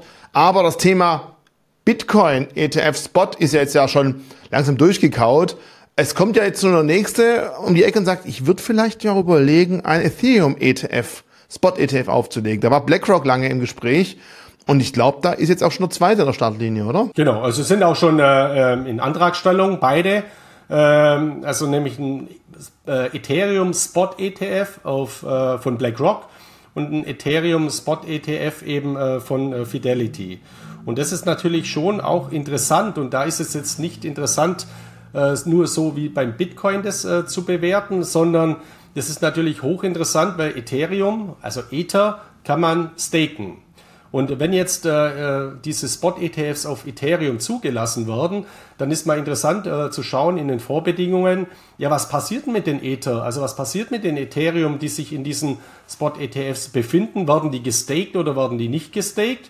Und wenn sie gestaked werden, wer bekommt die Staking Rewards? Also die Erträge bekommt es der ETF-Investor oder äh, bekommt es BlackRock und die Hälfte Coinbase, also der Custodian und der, äh, der, der, der ETF-Emittent. Und ich glaube, da muss man ja nur mal in die Geschichte gehen, äh, der ganz normalen Wertpapiere, auch bei der ETFs, als es noch ganz wenige ETFs äh, am Markt gab, da haben auch manchmal Emittenten im, begonnen, am Anfang immer die Dividenden selber einzusacken. Dann kommen eben, dann kommt eben der Marktdruck, dann kommt der nächste, der eben ein ETF mit einer Total Expense Ratio, also mit einer Gesamtgebühr von 0,5 bringt. Dann kommt der nächste, macht mit 0,3, der nächste mit 0,2, irgendwann gibt es einen mit 0,2, äh, 0,02. Also dieser Druck hat zugenommen. Und das erwarte ich eben auch bei diesen bei diesen Ethereum Spot ETFs, weil wenn jetzt BlackRock einen ETF auf Ethereum bringt, die sie nicht staken und äh, Van Eck oder Fidelity bringen den Ethereum Spot ETF und staken den, ja, welchen wird man dann kaufen?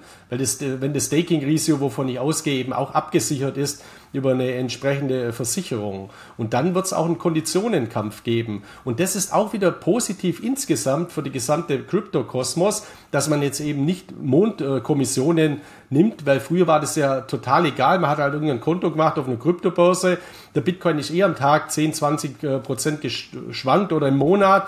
Und ob jetzt die Kryptobörse zwei, eineinhalb oder was weiß ich Prozent genommen hat, auf das haben viele, glaube ich, gar nicht geschaut, gerade auch in Bezug auf die Spreads weil es ja auch äh, immer in der Regel relativ intransparent war und weil das eben nicht so wie im Wertpapiergeschäft äh, bei der Wertpapiertransferabrechnung explizit ausgewiesen wird. Also da schreckt man dann mal, wenn man eine Wertpapierabrechnung sieht, denkt, ja spinnen die, was haben die mir denn abgeknüpft?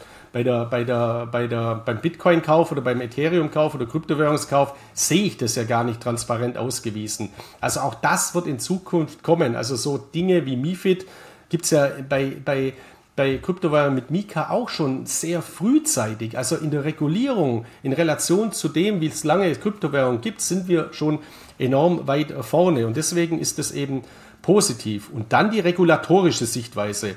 Es gab ja immer wieder Diskussionen zu sagen, regulatorischer Seite von den Aufsichtsbehörden, Ethereum ist ein Wertpapier, ein Security. Dann gibt es also, ich war das äh, nie verstehen, muss ich auch sagen, warum Bitcoin ein Commodity beispielsweise sein soll, also ein Rohstoff. Also warum ein Algorithmus ein Rohstoff ist, werde ich juristisch nicht verstehen und ich werde es auch mathematisch nicht verstehen, aber die Aufsichtsbehörden haben ihre Sichtweise. Aber diese Unterscheidung der Amerikaner zwischen Commodity, Security, Currency, wie die das machen, das ist also sowas von irrational, das ist ein Wahnsinn. Also ich glaube hier, wenn man jetzt Bitcoin und Ethereum vergleicht, ist so ein Punkt, dass man halt sagt, Bitcoin hat kein Pre-Mining betrieben. Bitcoin ist nicht einer festen Halt. Und ich glaube, Vitali Buterin hat ja, glaube fast 60 Prozent Ethereum am Anfang pre-gemeint. Und ich glaube, über den Weg gehen sie. Wo ist es eher Kapitalbeschaffung durch Erstellung von Coins, um Projekte ins Leben zu rufen, wie zum Beispiel ja, das, äh, das vergleicht man ganz gerne mit dem App Store, einen App Store aufzubauen für den Kryptomarkt, Ethereum. Und ich glaube, da sehen Sie so die Grenzen. Das eine gibt es eine feste Person, die hat vorab schon Geld gesammelt und auf der anderen Seite, obwohl Satoshis ähm, äh, Wallet gibt's immer noch und die wurde noch nie geleert. Aber ich glaube, das sind so die feinen Unterschiede. Und da wollte ich mich gerade hinaus. Bisher gab es noch nie so eine hundertprozentige Aussage, dass Ethereum kein Wertpapier ist. deswegen bin ich da echt gespannt, dass es schon zwei Zusagen gibt oder zwei Anträge gibt. Und ich bin da sehr gespannt, wie sich da der SEC dazu äußern wird und ob wir da auch im Laufe des nächsten Jahres die Chancen auf eine Zulassung haben. Also spannend ist es auf jeden Fall. Ja, eine ist klar, wenn die, wenn die, wenn die zugelassen werden, ich meine, wenn jetzt ein Ethereum Spot ETF zugelassen wird, dann, dann, äh, und die, die, wobei die SEC nicht mehr die Meinung vertritt, also ich habe das schon lange nicht mehr gelesen in Bezug auf Ethereum, weil das wäre ja der Wahnsinn, dann würde ich ja sagen, ich lasse jetzt ein Wertpapier zu auf ein illegales Wertpapier. Äh, das, das wäre das wäre ja auch äh, der Todesstoß. Und der Druck, der nimmt natürlich massiv zu auf die SEC, gerade auch durch diese Firmen, die natürlich auch politisch bestens vernetzt sind. Und die USA sehen natürlich auch, welcher volkswirtschaftliche Effekt mittlerweile in dieser Kryptoökonomie liegt, wenn sie in Amerika bleibt. Und deswegen ist aus meiner Sicht einer der besten Indikatoren äh, zu sagen, ich glaube, jetzt äh, dauert es nicht mehr lang, äh, dass die ETFs kommen, der Fall von Binance, weil Binance wird dazu des Manipulationspotenzial entzogen, weil sie eben in Amerika gar keine Rolle mehr spielen und in der Welt weiter zurückgedrängt werden. Weil es ist ja ein Wahnsinn, dass man äh, Wertpapiere praktisch auflegen würde auf Anlageklassen, wo das Monopol in China liegt. Das, das ist das, äh, oder China, also ich meine, Binance hat ja jetzt nicht seinen Sitz in China, keiner weiß, wo die, der Sitz ist, das ist so ein, so ein verschachteltes äh, Konstrukt. Aber auch, wenn man jetzt sagt, ja, solche verschachtelte Konstrukte, wie ist denn sowas möglich? Weil ich habe ja auch immer diese Diskussionen, ich habe neulich hier auf Mallorca einen Vortrag gemacht, wo genau ein Professor da gesessen ist und mir gesagt hat, dass sowas eben in der konventionellen Welt nicht möglich wäre. Und dann habe ich natürlich das Glück gehabt zu sagen, er soll sich einfach mal Signa anschauen. Also diesen österreichischen Konzern, Immobilienkonzern, wo tausend Unterfirmen hat, wo keiner weiß, wer wo was wie was äh, äh, beteiligt ist und jetzt Elbtower da und so weiter und jetzt in sich kollabiert. Also diese Schachtelstrukturen, die haben wir überall. Das ist da auch überhaupt nichts Schlimmes. Nur mit der Blockchain habe ich ja die Möglichkeit, Schachtelstrukturen sehr, sehr gut aufzubrechen über so Systeme wie äh, Grayscale beispielsweise, äh, nicht Grayscale, über Glassnode beispielsweise oder über Chainalysis oder über Cyphertrace. Also da hat man weitaus bessere Transparenz als über irgendwelche Immobilien-Schachtelstrukturen, die man ja äh, eine halbe Doktorarbeit schreiben muss oder ein paar Doktorarbeiten schreiben muss, um das einmal aufzubrechen. Aus irgendwelche Briefkastenfirmen sind, wo gar nicht an die Leute hinten rankommen. Das ist auch das Problem bei solchen Themen, weil die, die Blockchain ist nun mal halt eine transparente Kette, ja, da kann man relativ gut hinterschauen, aber wo in Panama wer seinen Briefkasten an welcher Wand hängen hat und wer da wirklich dahinter steckt, bei manchen anderen Unternehmenskonstruktionen wird es etwas schwieriger zu unterschauen sein. Ähm, du hast vorher schon mal so ein bisschen das Thema Lieblingsthema von dir, Stablecoins angesprochen. Und im Vorfeld hast du mir gesagt, ja, da gibt's aber auch, äh, sag ich mal, Stablecoins, die schon mit Staatsanleihen gedeckt sind. Das ist jetzt für mich auch was ganz Neues. Ähm, heißt es jetzt plötzlich, du bist nicht mehr ganz so negativ zu Stablecoins oder war hauptsächlich der Tether Stablecoin für dich immer so der, der, der Nagel im Fleisch? Du gesagt hast, man weiß halt nicht wirklich, was haben die im Hintergrund, wie viel US-Dollar sind denn wirklich vorhanden und ist es wirklich gedeckt? Genau, also das bezieht sich in erster Linie natürlich auf den Tether und natürlich auf andere dubiose Stablecoins. Also ich verstehe nicht, warum man äh, irgendeinen Stablecoin kaufen kann von irgendeinem äh, dubiosen Unternehmen. Für mich das solideste US-Dollar Stablecoins ist eben der DUSD, also äh, dieser, dieser Stablecoin, der eben in den USA auch äh, reguliert ist, äh, wo auch Coinbase wieder seine Finger eben mit drin hat, mit dem Circle-Konsortium. das ist etwas Entscheidendes. Aber ich persönlich ich habe jetzt ein Stablecoin mal als, als Test oder so eine, so eine, kleinere Position auf dem Schweizer Franken, das gibt es mittlerweile auch, um eine Fremdwährung Blockchain-basiert zu diversifizieren. Aber das ist auch meine Quintessenz, eben zu sagen, wenn man Stablecoins nutzt, hier diese Grafik, die habe ich ja mal hier mitgebracht, wenn man mal schaut, wer ist denn der Halter von Treasuries also von US-Staatsanleihen. Was sind die größten Staaten oder Institutionen, die eben Treasuries halten äh, von den USA, also die US-Staatsanleihen? Das sind auch ganz wichtige äh, ja, Geldgeber der USA, also wie beispielsweise eben Japan, wie China, ähm, äh, Großbritannien, Belgien, Luxemburg und so weiter. Ja, dann taucht mittlerweile da eben dieser gelbe Balken auf und das sind Stablecoins. Und das muss man sich auch mal vorstellen. Und dieser Stablecoin-Balken, liegt eben vor Norwegen und äh, vor anderen Ländern, beispielsweise auch wie Saudi-Arabien oder wie Deutschland oder wie die Niederlande, die Bermudas, okay, Mexiko oder auch die Vereinigten Arabischen Emirate. Das heißt, würde jetzt die USA Stablecoins angreifen, dann würden die einen Geldgeber angreifen von sich selbst. Also das, das sind Milliarden Summen, wo da drin liegen. Allein Tether mit 90 Milliarden US-Dollar in Stablecoins. Auf der anderen Seite muss aber die USA natürlich auch Interesse haben, dass das nicht Hokuspokus-Zahlen sind und das alles irgendwann mal total kollabiert, weil es dann ein Systemrisiko im konventionellen System ist. Deswegen muss das reguliert werden. Und für die USA ist es doch super, wenn die US-Dollar-Stablecoins, Tether, USDC, USDT und vielleicht auch noch weitere eben hohes Volumen haben, weil das stärkt den US-Dollar. Beugt der De-Dollarization vor. Und wenn dann nur als Beispiel PayPal oder andere äh, Payment-Provider eben diese Stablecoins in ihre Systeme integrieren, was ja teilweise auch schon der Fall ist, dann wird dieser Stablecoin auch für den Zahlungsverkehr eingesetzt und beugt auch der De-Dollarization eben vor. Deswegen gehe ich nicht davon aus, dass die USA US-Dollar Stablecoins bekämpfen werden. Im Gegenteil, sie werden sie regulieren und sie werden sie fördern und sie werden schauen, dass eben nicht irgendein Renminbi oder Yuan Stablecoin auf Apple integrierbar ist, sondern du US-Dollar Stablecoin. Und dass somit praktisch indirekt ein CBDC bei PayPal, bei diesen Payment Providern entsteht, ohne dass ein CBDC ist, also eine Central Bank Digital Currency, aber über ein Stablecoin wird das zur Central Bank Digital Currency. Und überwachbar ist es auch, weil natürlich auf der Blockchain diese Stablecoins wie USDC, der auf Ethereum läuft, eben trackbar ist und somit kann man das auch alles nachvollziehen. Also das ist auch fast, da kann man jetzt das, das kann man jetzt positiv sehen und sagen, super Entwicklung, die Tokenisierung, die Kryptoisierung des Geldes äh, Cryptonomics schreitet weiter voran.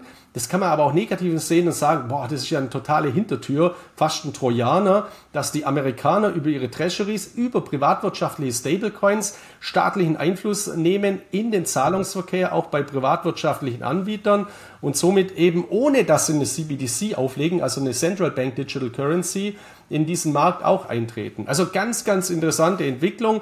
Die Quintessenz ist jetzt aber die für mich, ich kann jedem nur empfehlen, so mache ich es auch. Ich nutze Stablecoins manchmal auch, selbst Tesla manchmal auch für Überträge. Also wenn ich irgendwo von was von A nach B schicken äh, will, dann nutze ich einen Stablecoin, äh, kauf den, schick's hin, verkauf den.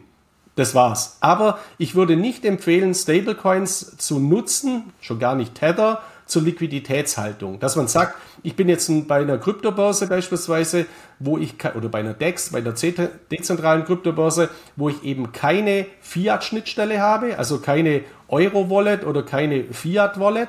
Deswegen muss ich eine Stablecoin-Wallet nutzen, um meine Liquidität zu halten. Aber ich würde es nicht empfehlen, über einen längeren Zeitraum die Liquidität dann dort zu halten, sondern eher auf Anbieter zu setzen, wo eben Fiat-Schnittstellen da sind, wo eben Euro-Wallets da sind, wo ich raus und reingehen kann in Kryptos über eine Euro-Wallet oder die Stablecoins eben zurücktauschen in Fiat oder in eine andere Anlageklasse und dann im Bedarfsfall eben wieder reingehen. Also ich bin kein Trader, bei mir ist das überhaupt kein Problem. Ob ich morgen oder übermorgen das mache, das ist äh, vollkommen wurscht. Wenn ich jetzt natürlich ein Scalper bin oder ein Highscore, äh, Hardcore-Trader, dann sieht das wieder ein bisschen anders aus. Aber da ist auch wieder nicht so dramatisch, weil man den Stablecoin ja auch nicht allzu lange dann, dann hält. Aber Stablecoins sind kein Store of Value. Also die dienen nicht der Liquiditätshaltung, also schon gar nicht der Wertaufbewahrung, aber auch nicht der kurzfristigen Liquiditätshaltung aus meiner Sicht. Also ich würde sie jedenfalls so äh, nicht nutzen. Jetzt natürlich keine steuerliche Beratung und Empfehlung, aber ich kann mir vorstellen, dass zum Beispiel ein Österreicher durchaus mal einen Stablecoin nutzt, um zwischendrin einen Coin zu verkaufen, aus dem Kryptomarkt aber nicht raus will, weil dann Steuern gezahlt werden müssen und dann na gut, in USDC zum Beispiel irgendwo drin bleibt und dann irgendwo nach ein paar Tagen wieder in den anderen Coin reingeht. Für uns als Deutsche macht es keinen Sinn, da können wir gleich in Euro gehen, weil wir halt jedes Mal Steuern zahlen müssen. Für jemanden aus Österreich, anderes Steuergesetz, macht es vielleicht durchaus Sinn, da bin ich äh, durchaus dabei. Ähm, aber noch mal ganz kurz zu deinem Thema CBDC und Alternative für die USA über den Weg. Für mich ist ein CBDC ja immer was bisher gewesen, wo der Staat einen ganz kompletten Durchgriff hat. Das sind ja schon feine Unterschiede. Es hat ähnliche Funktionen, was du beschrieben hast. Aber wenn der EU-CBDC kommen sollte, dann weiß die EU ganz genau irgendwann mal, wer hat wie viel auf dem Konto. Ich kann dort ganz genau meinen Geldfluss digital erweitern. Und wenn man es fünf Schritte weiter sieht, da hört man in Deutschland, die natürlich sehr, sag ich mal, Bargeld verliebt sind, auch die Aussage, ja, dann muss ich meine Coins dort hinterlegen, meine Euros, und dann können die auch mit negativen Zinsen mir plötzlich zu Leibe rücken. Das geht schon ein bisschen in die Richtung. Die Amerikaner profitieren davon. Aber ich glaube, das wird sie nicht davon abhalten, eigene CBDC aufzulegen, wenn sie es für nötig halten würden. Das nicht, aber das, was du gesagt hast, es ist heute schon so. Einfach mal ein bisschen mal schauen oder mal, wir haben einige Fälle derzeit gehabt, gravierende Fälle, wo Tether Millionen eingefroren hat auf staatliche Anordnung. Das heißt, ich bin da nicht, oh, ihr habt ihn nicht auf meiner Wallet und kann sagen, ich bin weg vom Staat, ich bin total dezentral. Diese Tether wurden eingefroren, weil sie eben bei bestimmten Transaktionen oder Vorkommnissen, Sanktionsumgehungen, Kriminalität, äh, Drogen, äh, Geldwäsche, Terrorismus, Finanzierung und so weiter involviert waren, dann kann der Staat, der hat heute schon die Möglichkeit, Stablecoins über die Ethereum-Blockchain, über Blockchains einzufrieren. Das ist eben Fakt.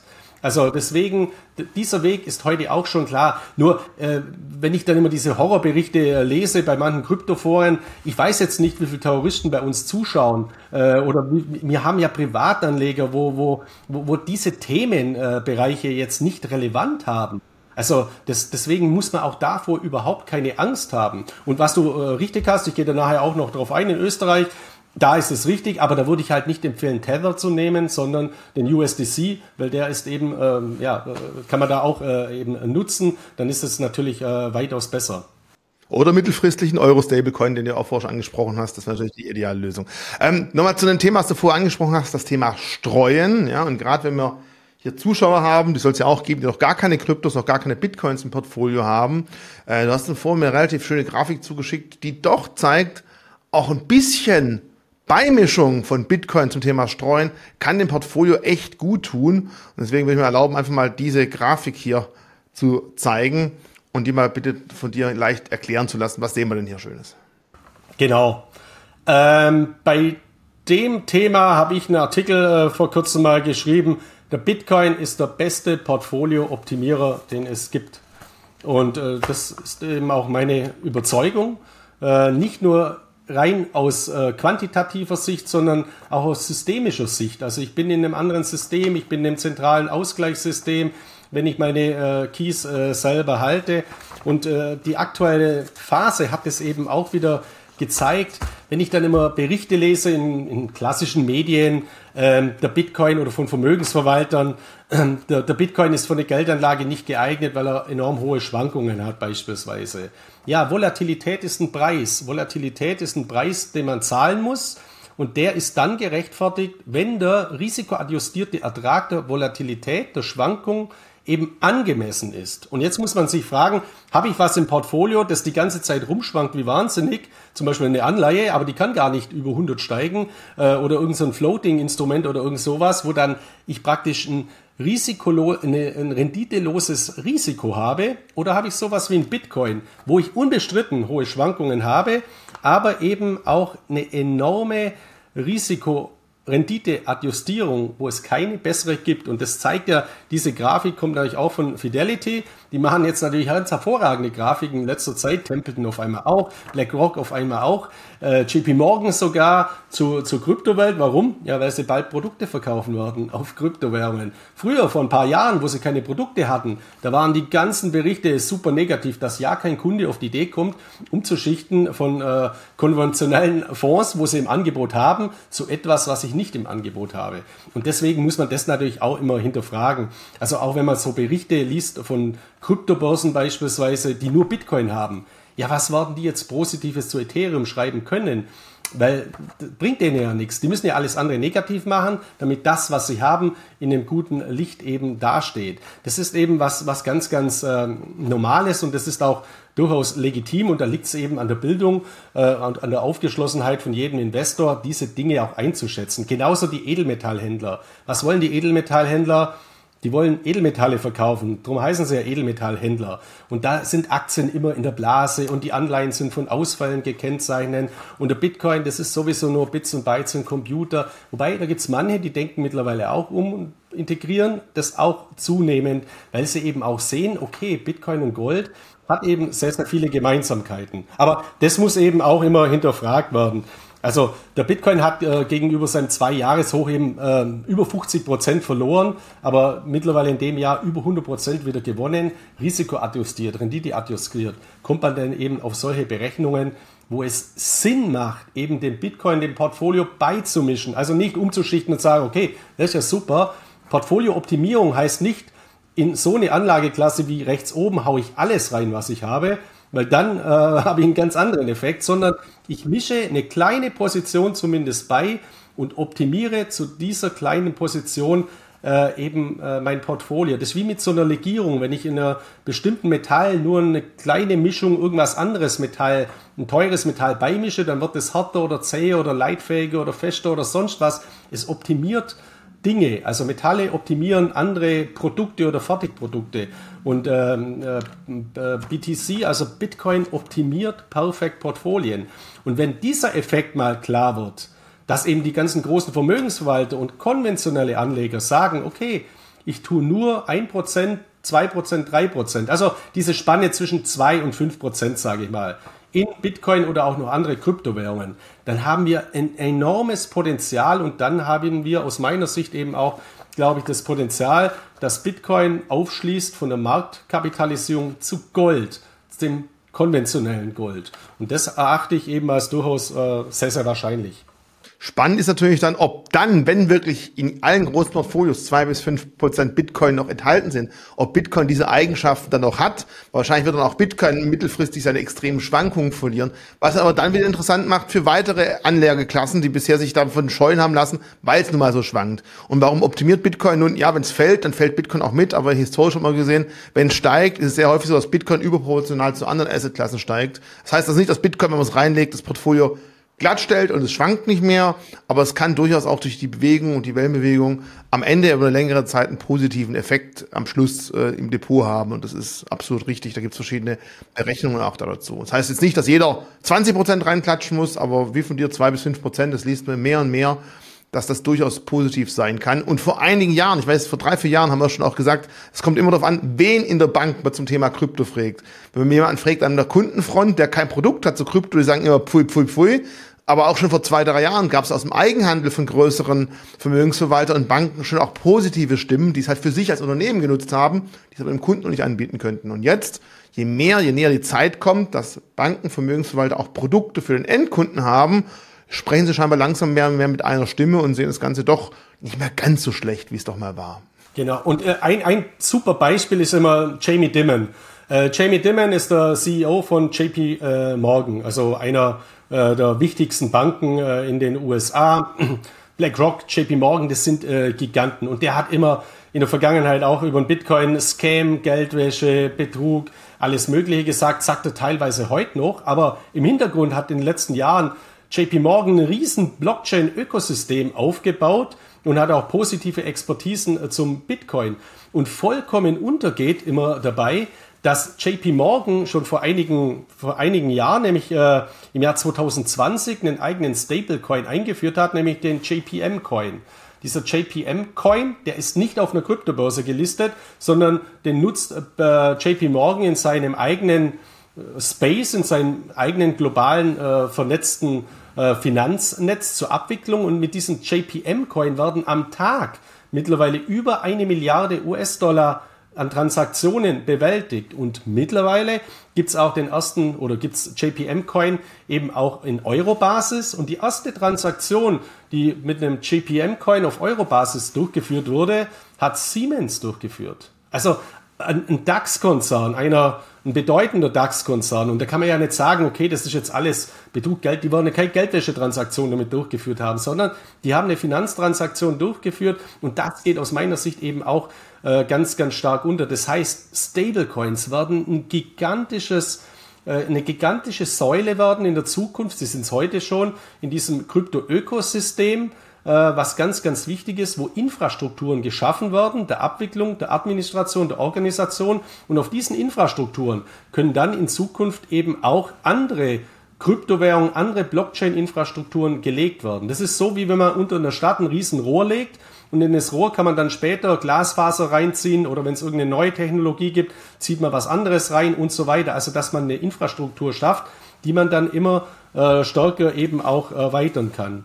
Und eine andere Grafik, die möchte ich auch noch kurz ansprechen, weil ich sie auch ganz wichtig finde. Es gibt ja immer dieses Hin und Her zwischen ähm, Altcoinern, äh, die dann von Bitcoinern als Shitcoiner diffamiert werden und diejenigen, die auf irgendwelche Altcoin-Projekte setzen, gute oder schlechte, die dann sagen, ja, der Bitcoin, der hat ja keine Anwendungen. Beides ist eben aus meiner Sicht falsch, wenn man es differenziert. Und leider ist es so, ich finde es schade, dass diese beiden Lager sich immer bekämpfen, sondern jedes Lager hat seine Berechtigung und jeder Investor hat seine Entscheidungsfreiheit zu sagen, welche Säule nutze ich denn oder welche Säule nutze ich noch dazu. Kaufe ich noch äh, Lego, so wie ich es mache, oder Uhren oder Whiskyflaschen und Wodkaflaschen, kann ja jeder machen, wie er will. Das ist mal das Entscheidende. Nur der, der Punkt ist der, also wenn man jetzt sagt, das habe ich jetzt auch oft gelesen in so Altcoin-Foren, äh, gerade bei Ethereum, der hat der Bitcoin total veraltet und alles, äh, hat überhaupt keine Anwendungen. Das ist auch alles kompletter Nonsens natürlich. Wenn man diese Grafik äh, anschaut, die ist in den letzten Monaten jetzt auch weiter gestiegen übrigens, die, die Transaktionen, also das Volumen in der Bitcoin-Blockchain, trotzdem, dass wir auch einen gravierenden tiefen Kryptowinter hatten, ist in dieser Zeit der Destruktion, des Untergangs, also relativ stabil geblieben, sogar super stabil geblieben und jetzt aufgewacht. Also in diesem Krypto-Frühling, der durchaus dann auch in den Krypto-Sommer äh, übergehen kann. Also das Transaktionsvolumen auf der Bitcoin-Blockchain boomt. Natürlich muss man auch wieder, gibt es auch kritische Fehlentwicklungen mit dieser Ordinals-Thematik. Also wenn da irgendein Blödsinn auf der Bitcoin-Blockchain genutzt werden muss, finde ich auch nicht gut, aber ist eben mal so. Schlecht ist, wenn dann die Transaktionsgebühren so stark ansteigen, aber das gibt auch wieder Bereinigungseffekte. Dann wartet man halt, wenn man Zeit hat, mit einem Übertrag, dass die dann eben wieder runtergehen oder gibt eben nicht so viel äh, Fees eben ein, dann dauert es eben länger. Also das wird sich eben in diesem Ökosystem auch alles regeln, aber Fakt ist, auch dieser Bereich boomt ganz, ganz massiv und hat natürlich seine Berechtigung als Basis, als Rückgrat des gesamten globalen Blockchain-Ökosystems. Das ist der Bitcoin, das ist das absolut wichtigste und das stabilste, was es gibt. Und vielleicht gerade weil es so alt ist, ist ja auch der Vorteil. Deswegen hat man so langes Vertrauen, weil es eben schon so lange Bestand hat, schon so viele Krisen hinter sich hat. Und du hast vorgesagt, nach jeder Krise, wenn man sie überlebt, kommt man gestärkt raus. Allein schon ein Gox, erste Krise überstanden, da muss man sagen, da ist Deswegen auch die Historie etwas, was für Bitcoin spricht. Äh, ich habe immer noch das Thema Infrastruktur im Kopf. Du hast vorher dieses Rohr beschrieben und gerade wir in Deutschland und Infrastruktur, das ist ja nicht wirklich was, was gut zusammenpasst. Jetzt ist meine Frage, sind wir zwei eigentlich auf dem falschen Dampfer? Müssten wir den Content eigentlich auf anderen Sprachen fabrizieren, weil in Deutschland sich einfach viel zu wenig für das Thema interessieren. Wie sieht es so weltweit aus mit dem Kryptomarkt? Sind wir in Deutschland dann schon recht weit voran oder noch hinterher? Wie, wie passen wir uns denn da an? Wir sind in Deutschland super weit voran. Es gibt keine Region, die regulatorisch, technologisch und natürlich auch ökonomisch in diesem Segment so weit voran ist wie Deutschland und Europa, der gesamte EU-Raum beziehungsweise Europa. Es sind nämlich auch Länder wahnsinnig weit voran, wie Schweiz oder Liechtenstein, die jetzt nicht zur EU gehören. Und wenn man immer die ganzen Diskussionen, ja, Bhutan und äh, Brasilien oder Argentinien jetzt mit dem neuen Präsidenten Javier Milei äh, sieht und so weiter, da, da frage ich mich auch immer, was schaut man so weit in die Entfernung? In Liechtenstein ist es jetzt so, dass man staatliche Leistungen mit Kryptowährungen bezahlen kann. Also Liechtenstein hat nicht den Bitcoin als Staatswährung eingeführt, das ist logischerweise der Schweizer Franken. Liechtenstein hat auch keine eigene Währung, so wie El Salvador auch eben äh, den Dollar äh, nutzt äh, überwiegend. Also die haben auch den Bitcoin für staatliche Leistungen eingeführt. Das ist was ganz, ganz Entscheidendes. Nur mit dem Unterschied, das ist das einzige AAA-Land auf dieser Welt, das keinen Cent oder keinen Rappen in dem Fall Staatsschulden hat. Das ist für mich äh, eben vorbildlich. Und die, Regula die Regulierung sind wir Lichtjahre voraus den Amerikanern, den US-Amerikanern, also den Kanadiern, äh, die sind auch schon weiter, weil da gibt es auch schon Bitcoin-ETFs, aber in ihrem spezifischen Markt eben. Nur die Amerikaner holen jetzt da eben nach. Die haben auch durchaus vielleicht intelligenterweise gewartet, weil sie eben andere erstmal bekämpfen mussten, um eben Risiken zu reduzieren. Also diese geostrategische Komponente, die kommt bei den US-Amerikanern natürlich immer viel stärker zum Tragen wie bei uns Europäern. Bei mir mussten ja bislang äh, jetzt die letzten 70 Jahre niemanden mehr bekämpfen, jetzt durchaus wieder. Sowohl in der Cyber-Security-Infrastruktur, als auch natürlich physisch äh, mit Waffen und so weiter. Und in jedem so einem Tomahawk äh, liegt mittlerweile auch sehr viel Technologie und äh, Computerchips und so weiter. Und was wir natürlich massiv aufrüsten müssen in, in Europa, in Deutschland, vom Unternehmen über die Bundeswehr, ist die Cybersicherheit. Also eine Cyberarmee glaube ich, wird es auch in Zukunft verstärkt geben. Man hat es jetzt auch in Israel wieder gesehen bei dem Hamas-Angriff. Der, der, früher war es eben so, wenn man ein Land angegriffen hat oder die Alliierten die Invasion in Normandie gemacht haben, als erstes hat man mal bombardiert, alles zusammengebombt und dann ist man einmarschiert. Die Hamas hat auch erstmal Israel bombardiert nicht mit Raketen primär, sondern die Infrastrukturen, die digitalen Infrastrukturen mit massiven Hackerangriffen, dass deren Kommunikationsinfrastrukturen mal komplett zusammengebrochen sind und dann kam der Überfall. Also diese, diese Cyber-Thematik ist auch was ganz, ganz Entscheidendes. Und es spielt immer wieder rein zu Kryptowährungen, aber da werden natürlich auch die Möglichkeiten von der Cloud Computing oder von der Artificial Intelligence und auch von der Blockchain-Technologie sehr viele Möglichkeiten geben, uns in Zukunft uns auch zu wehren und auch positive Effekte mit sich bringen und natürlich auch Kryptowährungen, weil da zielst du jetzt, glaube ich, drauf ab. Also welchen Nutzen haben denn Kryptowährungen derzeit schon? Da hat eben der Statista Consumer Insight äh, vor kurzem mal so eine Umfrage oder so eine Analyse gemacht, wo jetzt bestimmte Länder nicht unbedingt dabei waren, wo auch eben äh, häufig ganz vorne sind, wie zum Beispiel Nigeria oder die Türkei. Ich meine, die türkische Lira ist aktuell wieder auf einen tiefsten Tiefstand vom Tiefstand äh, gefallen. Also wenn ständig deine Währung äh, verwässert wird, dann kaufst du was? Kryptowährungen. Man hat es auch bei den Argentiniern gesehen. Totale Inflationsraten. Jetzt hat Javier Millet eben auch äh, den Peso, den argentinischen Pesos, nochmals um mehr als die Hälfte abgewertet. Das ist ja klar, dass die Menschen dann eben in Fluchtwährungen wie den Bitcoin und so weiter äh, fliehen. Aber man sieht jetzt eben auch an dieser Statistik der Unterschied zwischen 2021 und 2023. Und man muss jetzt dazu sagen oder betonen, zwischen 2021 und 2023 liegt jetzt nicht eine Boomzeit für die Kryptowährungen. Da liegt ein tiefer, tiefer, tiefer Kryptowinter.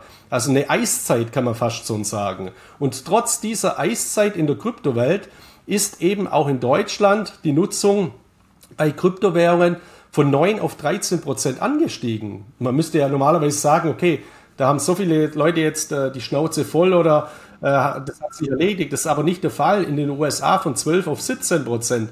Und diese Anstiege, die finde ich enorm positiv. Genauso natürlich Brasilien oder auch Indien, wo natürlich wieder andere Problematiken auch mit dazukommen. Und selbst China, wo ja Mining oder Kryptowährungen massiv restriktiv behandelt werden, der Besitz ist nicht verboten, aber Mining und so weiter, selbst da ist es von 7 eben auf 10 Prozent gestiegen. Und nach wie vor wenn man immer von strategischen Risiken oder geostrategischen Risiken spricht, äh, China könnte Taiwan angreifen, ja, kann sein, aber China könnte auch Kryptowährungen freigeben, kann auch sein.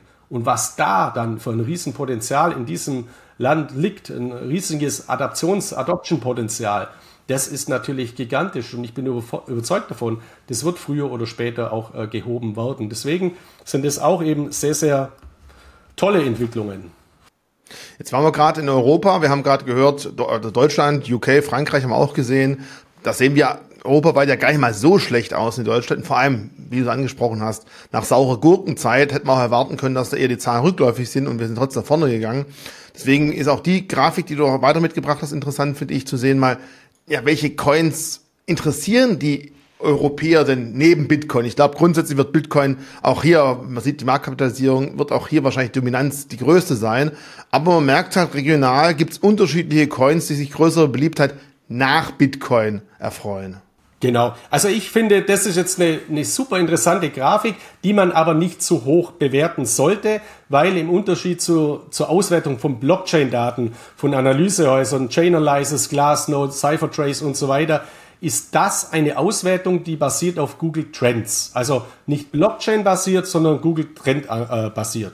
Dennoch, ich finde Google Trend Analysen äh, in den letzten Jahren sehr, sehr gut und das hat sich auch in empirischen Untersuchungen eben gezeigt. Also wenn jetzt zum Beispiel in einer bestimmten Region sehr oft nach Hustensaft äh, gegoogelt wird oder nach einem Grippemittel gegoogelt wird, dann kann man daraus schließen, dass da irgendeine Grippewelle ausgebrochen ist. Also diese Google Trends, dieses Google Trendverhalten lässt sehr wohl ganz gute empirische Analysen zu.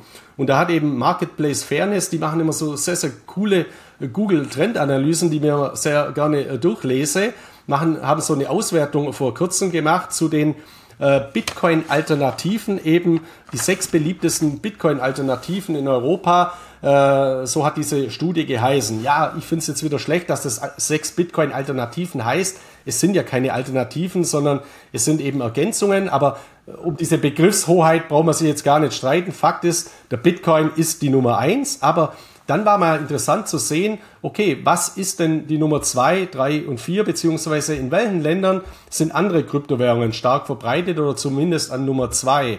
Und da ist es eben interessant, äh, diese Ergebnisse die, sich da mal anzuschauen, dass zum Beispiel XRP, also Ripple, äh, die beliebteste Währung in drei Ländern ist, nämlich den Niederlanden, Luxemburg und Großbritannien. Das sind jetzt auch nicht äh, ganz unbedeutende Länder, sondern äh, gerade Luxemburg, eines der reichsten EU-Länder, wenn nicht das reichste äh, EU-Land, Großbritannien und eben auch die Niederlande. Dann eine äh, Kryptowährung Dash und Cardano und Tether sind eben äh, in jeweils einem Land eben äh, führend. Dash in Armenien, gut, Armenien, Dash ist eine, ein sogenannter Privacy Token oder ein Privacy Coin, also wo einen hohen Anspruch hat eben äh, auf äh, Verschlüsselungs, Verschlüsselungen, dass, die Diskret, dass der Diskretionsgrad sehr hoch ist.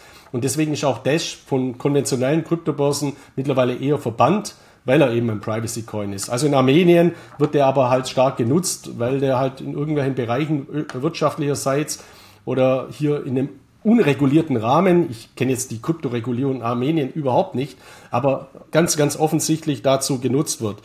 Cardano, also ADA, beliebteste Kryptowährung in Finnland, auch durchaus äh, sehr, sehr interessant. Und Tether in Montenegro. Tether wahrscheinlich jetzt auch entweder zur Liquiditätshaltung oder eben als, Web, äh, als Transaktionsmedium. Soweit ist das jetzt keine große Überraschung.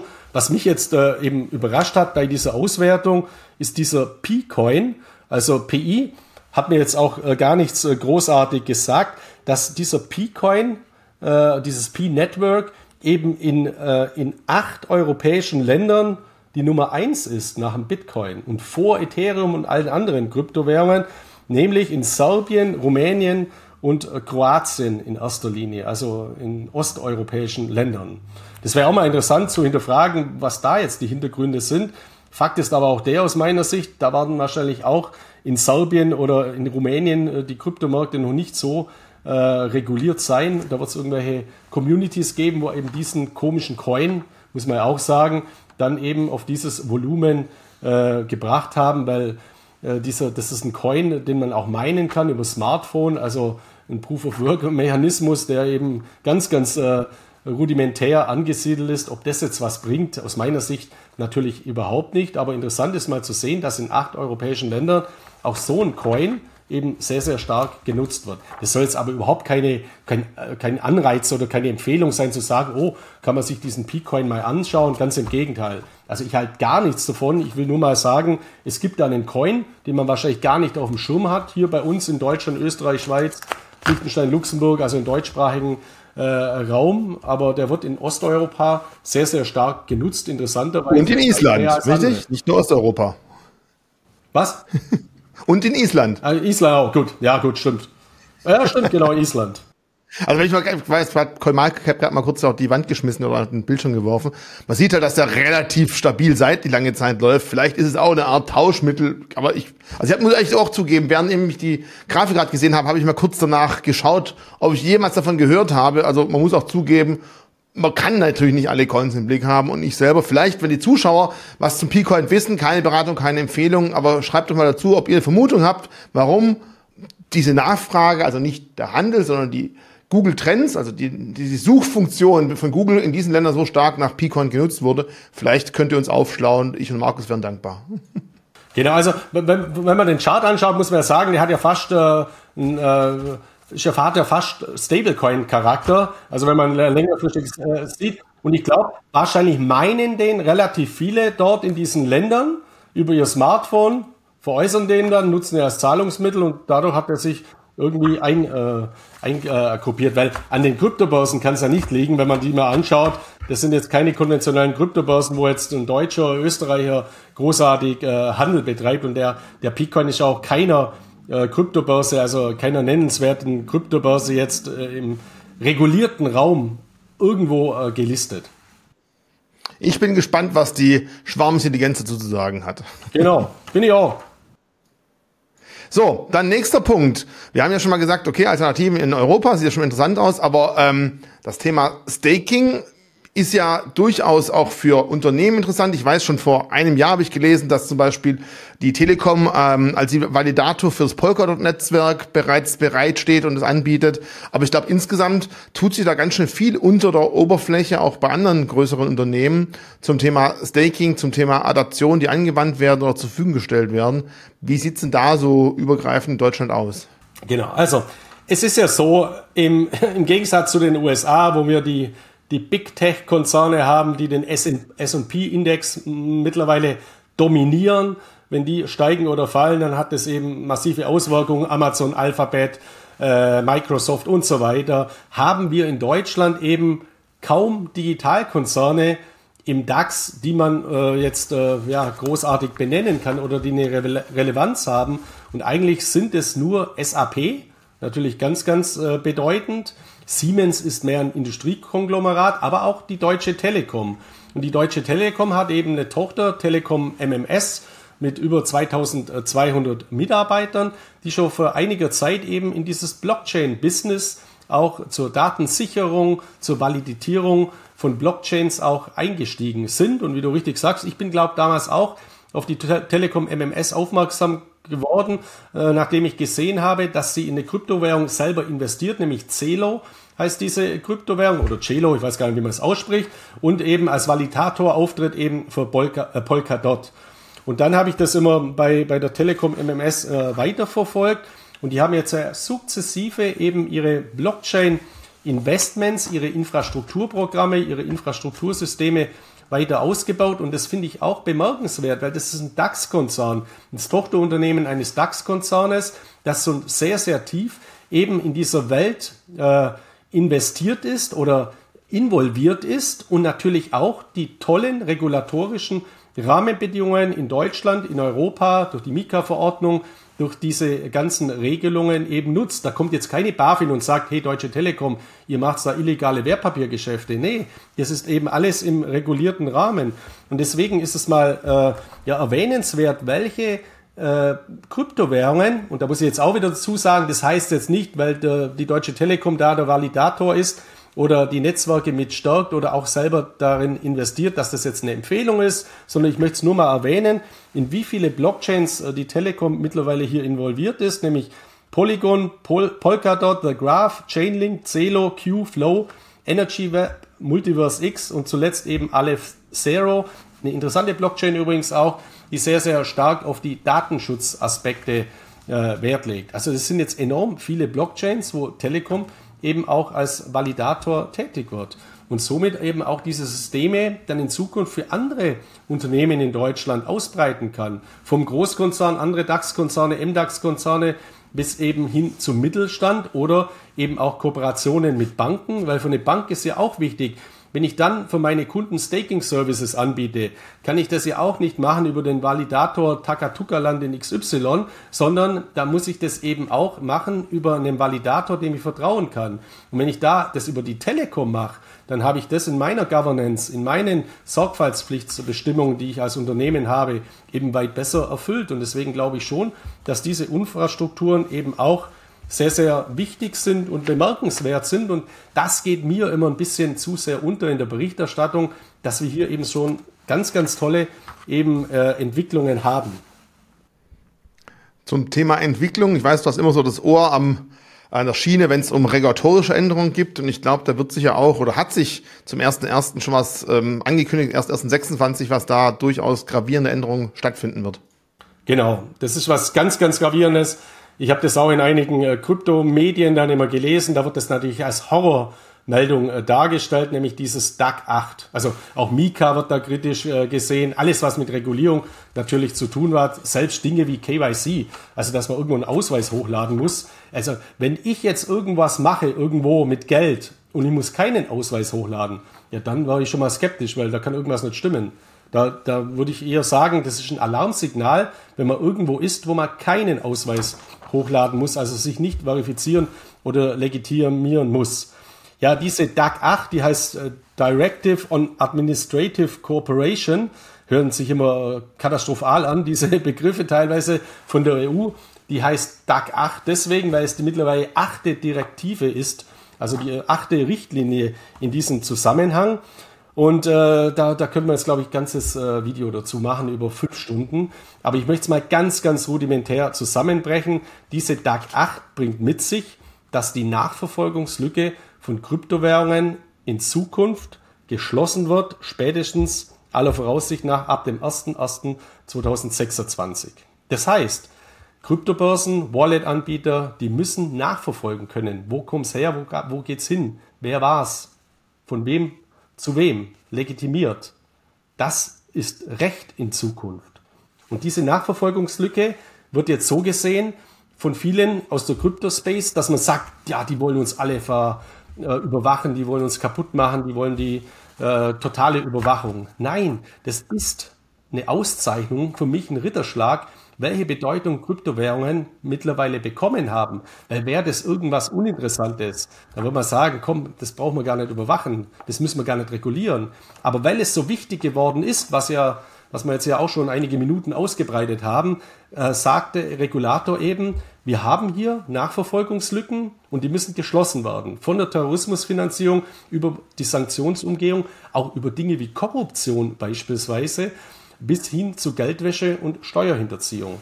Und ich finde das auch vollkommen legitim. Weil wer, wer will denn Korruption oder ähnliches? Also wenn man dann wieder sieht, dass da irgendwelche korrupte Dinge gelaufen sind, dann ist immer das Geschrei groß, ja, wie kann man denn sowas äh, zulassen? Also man muss das eben auch überwachen. Und das wird eben den Kryptowährungen auch das Argument, den Nährboden entziehen, dass Kryptowährungen irgendwas von Geldwäsche und mit Geldwäsche zu tun haben. Jetzt ist es aber so, was mir eben aufgefallen ist, ich habe da in einem Forum äh, mal eine Zeit lang mitgelesen. Das war so ein Bitcoin-Maximalisten-Forum, muss ich natürlich auch dazu sagen, da war eben äh, der Wert, äh, der, der, die Wertung dahingehend, was ganz, ganz negativ ist. Wie kann man das jetzt umgehen? Äh, not your keys, not your coins, also alles auf self-hosted Wallets zu halten und eben zu kaufen, beispielsweise über Schweizer Anbieter die eben außerhalb der EU sind, außerhalb der DAC 8 Richtlinie angeblich, wie zum Beispiel Pocket Bitcoin oder Relay. Das sind zwei Schweizer Bitcoin-Only-Anbieter, relativ bekannt. Also da kann man dann auf sein Ledger, auf seine Bitbox dort Kryptowährungen kaufen. Die haben keine Krypto-Verwahrlizenzen, die verwahren auch keine Kryptowährungen, sondern man kann es direkt kaufen und dann ist es auf der Wallet. Nichts Schlechtes, also da spricht grundsätzlich nichts dagegen. Aber jetzt zu sagen, das ist die Lösung gegen DAG 8, ist vollkommener Nonsens, weil diese Richtlinie ist gekoppelt an den Wohnsitz des Users. Das heißt, wenn ich in München wohnhaft bin und ich mache über eine Schweizer Bitcoin-Only-App derartige Geschäfte, dann bin ich in Zukunft voll drin in Tag 8 und erfüllt dieser Anbieter diese Richtlinie nicht, dann wird der dicht gemacht. Und da gibt es erhebliche Probleme. Und es ist ja auch so, man kann das ja bei Relay beispielsweise sehen, Relay hat sich mittlerweile für eine Mika-Lizenz beworben, beziehungsweise die planen, nach meinen Informationen eine Mika-Lizenz zu erlangen. Interessanterweise über Frankreich. Warum über Frankreich? Ja, weil es da wahrscheinlich einfacher geht wie in Deutschland. Das ist natürlich auch der Fall. Das ist nur ein bisschen so ein Regulierungsflickenteppich, äh, den wir dann haben. Aber Frankreich hört sich immer noch besser an wie Estland, Lettland oder Litauen. Ich glaube, diejenigen, wo dann mit Mika-Lizenzen aus Estland daherkommen, wo man die praktisch im Supermarkt hinterhergeschmissen bekommt. So war es in der Vergangenheit teilweise. Deswegen sind da auch so viele Unternehmen gescheitert und dicht mehr gemacht worden. Das ist dann auch schon wieder dubios. Deswegen, ich würde halt zu einem Anbieter gehen, wo ich sehe, okay, da ist der Mika-Lizenz dann auch da, in dem Land, wo der auch tätig ist. Äh, beispielsweise in Deutschland eben von der BaFin und äh, oder in Österreich von der Finanzmarktaufsicht und so weiter. Ich will jetzt auch gar nicht diese beiden Anbieter diskreditieren, hat mit dem gar nichts zu tun. Die werden ihre Hausaufgaben machen müssen. Machen sie sie nicht, haben sie gravierende Probleme. Aber diejenigen, die jetzt darauf vertrauen, auf solche blödsinnigen Postings in irgendwelchen Internetforen zu sagen, erstens mal, das geht ja eh erst ab 1.1.2026, kann ich jetzt noch machen, was ich will und dann kann ich es eben über meine Self-Hosted Wallet machen. Das wird riesige Probleme geben und ich jeden Tag derartige Probleme, dass eben jetzt mal von alten Wallets, also von alten Wallets von Leuten oder Kunden oder Lesern, die vor ein paar Jahren Bitcoin gekauft haben, die sagen, jetzt übertrage ich es mal äh, zu einer Kryptobörse, wenn ich was verkaufen will. Oder was ich sehr häufig hatte in letzter Zeit, ist Ethereum. Da gibt es Ethereum-Bestände, die eben gekauft wurden vor ein paar Jahren und die übertragen jetzt die Leute zu Kryptobörsen, die Investoren. Warum? Ja, weil sie sie in Staking geben wollen. Macht ja Sinn, dass man die jetzt staked. Da werden sofort die Konten blockiert äh, und dann kommt eben Mittelherkunftsnachweis. Wo kommen die Dinger denn her? Und da gibt es da teilweise riesige Diskussionen, dass die die Mittelherkunft gar nicht mehr erbringen können, weil sie auf irgendwelchen asiatischen oder karibischen Kryptobörsen vor 100 Jahren jetzt mal die Kryptowährung gekauft haben, keine Dokumentationen da sind. Und da gibt es immer ein Riesengeschrei und man muss ja nur mal bei den äh, regulierten Kryptobörsen auch schauen, in den Google-Bewertungen oder Trustpilot-Bewertungen. Da denkt man ja manchmal, wenn man das liest, das sind Scammer, die geben mir mein Geld nicht und so weiter. Ja, nein, die geben dir das Geld schon, aber die wollen einen Mittelherkunftsnachweis. Warum? Nicht, weil es denen weil nichts Besseres einfällt, sondern weil das Gesetz das so vorgibt. Und diese DAC-8-Regelung wird heute quasi schon umgesetzt. Und ich kann nur jeden raten, auch derjenige, der jetzt vor fünf Jahren Bitcoin gekauft hat, auf seinem Ledger, auf seiner Bitbox liegen hat, die jetzt mal legitimiert zu machen. Ich weiß, das hört sich jetzt komplett kurios an, weil, man, weil viele da draußen das Gegenteil sagen. Ich würde so machen, dass man mal einen, einen Weg hat, dass, sie mal, dass ich mal zeige, die gehören mir. Dass ich die mal legitimiere auf eine Kryptobörse, also mal zu Bison übertragen beispielsweise und wieder weg übertragen dann danach, nach, der, nach dem Prüfungsprozess, dass ich eine Dokumentationsvorliegen habe, eine juristische. Das sind meine, weil in ein paar Jahren, das wird immer schwieriger. Also auch die Überlegungen sind aus meiner Sicht eben etwas ganz, ganz Entscheidendes. Bin ich mal überlegen, du machst mir so ein bisschen, du machst mir so ein bisschen Angst. Du hast ja nachher auch gleich gesagt, du hast, dass es vielleicht mal drei Arten von Bitcoins gibt, also immer gleich, aber unterschiedlich. Jetzt, ich gehe von mir aus 2017 meinen ersten Anteile gekauft. Ich habe dann schön brav zumindest mal Screenshots von den Käufen bei den entsprechenden Plattformen gemacht und habe es über die Blockchain ganz klar nachgewiesen, wo habe ich es hingeschickt, wo ist die Transaktion weiter. Reicht dann sowas oder wie soll man das denn sonst tun? Genau, sowas ist schon mal grundsätzlich sehr gut, weil die Blockchain-Daten lassen sich ja auswerten. Und bei mir war es jetzt zum Beispiel so, ich habe das in letzter Zeit häufiger gehabt, weil ich natürlich auch äh, vieles äh, vor langer Zeit gekauft habe und auf irgendwelchen Wallets äh, rumliegen habe äh, lassen. Aber da, das geht dann halt so weit, man muss einen äh, Einkommensteuernachweis mal einreichen. Es muss auch einen Zusammenhang geben, dass die dann auch sehen, auf welcher Kryptobörse wurde das gekauft und ist es auch mein Geld. Also ist das wirklich mein Geld? Weil es können ja auch andere Implikationen dann auftreten. Es geht ja nicht nur um, um Ertragssteuerhinterziehung oder Kapitalsteuerhinterziehung. Es gibt auch Sozialversicherungsbeiträge, die hinterzogen werden oder Erbschaftssteuerthematiken. Also, dass man eben sagt, okay, äh, ich äh, vererbe jetzt mal Kryptowährungen, indem ich eine Hardware-Wallet dem gebe. Ja, derjenige, also wenn das im, im Rahmen der Erbschaftssteuerfreibeträge liegt, die sind ja super hoch, 400.000 Euro bei äh, Kindern, also nach derzeit gültigem deutschen Steuerrecht oder 500.000 Euro bei Ehepartnern. Alles in Ordnung, aber auch diese Überlegungen müssen eben beachtet werden. Und der Blockchain lässt sich alles nachvollziehen.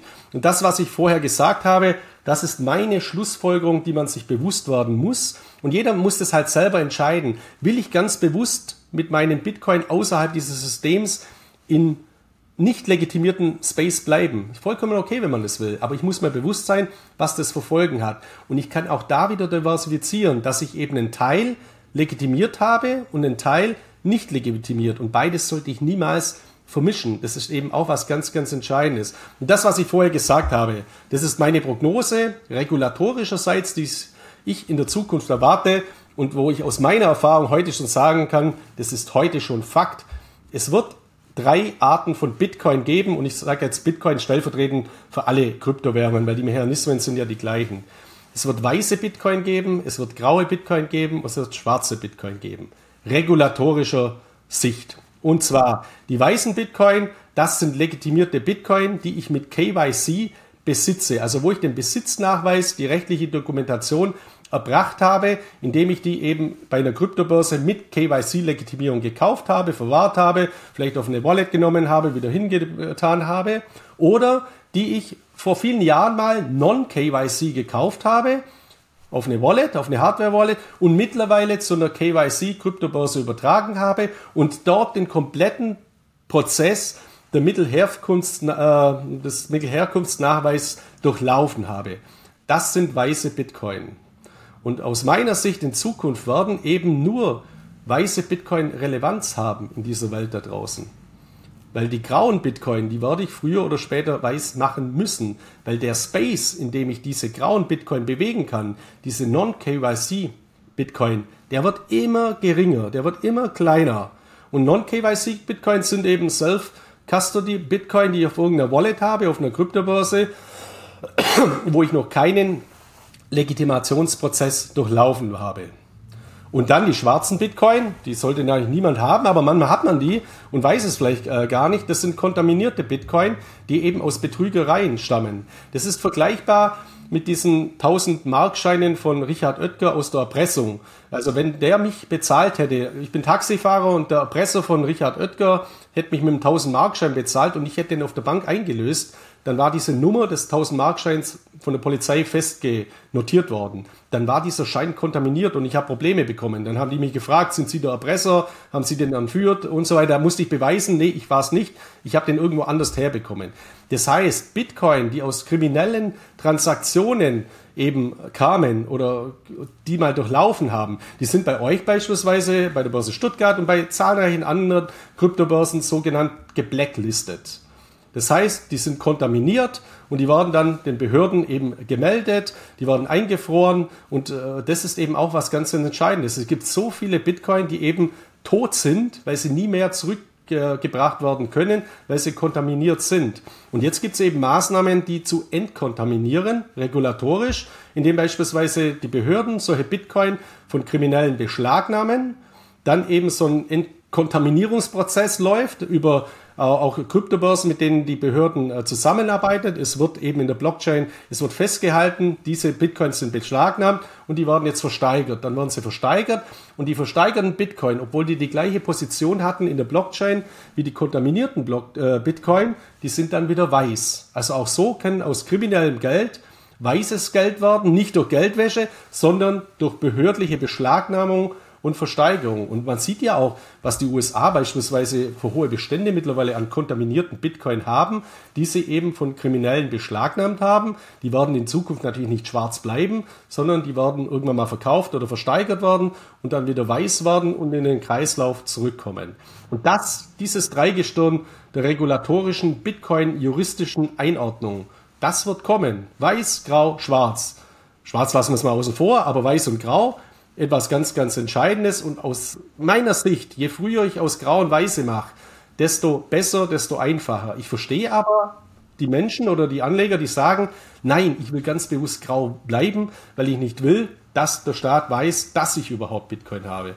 Das geht auch so lange gut, bis halt keine Meldepflicht oder eine Vermögensteuer gibt, weil wenn ich es dann nicht angebe, bin ich im illegalen Bereich dann habe ich das nächste Problem und dann gibt es natürlich auch Lösungswege. Der beste Lösungsweg ist eben vom Berater Johann Wolfgang von Goethe, der gesagt hat, wer sich den Gesetzen nicht beugen will, muss die Gegend verlassen, in denen sie gelten. Das heißt auswandern. Einzelner auswandern in den Staat, wo eben die Gesetze so sind, dass ich eben auch mit meinen Kryptowährungen mich wohlfühle. Und da haben wir, glaube ich, im letzten Video den Beitrag gemacht von mir, äh, von Henley Global, also Migration, also Ansiedlungsmanagement für Kryptomillionäre. Wo können Kryptomillionäre am besten hinziehen? Dubai oder was weiß ich, also welche Länder sind für Kryptomillionäre eben interessant, wo eben die gesetzlichen Regelungen so sind, dass da keine Vermögensteuer drauf anfällt und so weiter. Also auch das sind alles wichtige Überlegungen. Aber mir, was mir eben wichtig ist, sich nicht Angst machen lassen, immer vom Staat, vom Staat, vom Staat.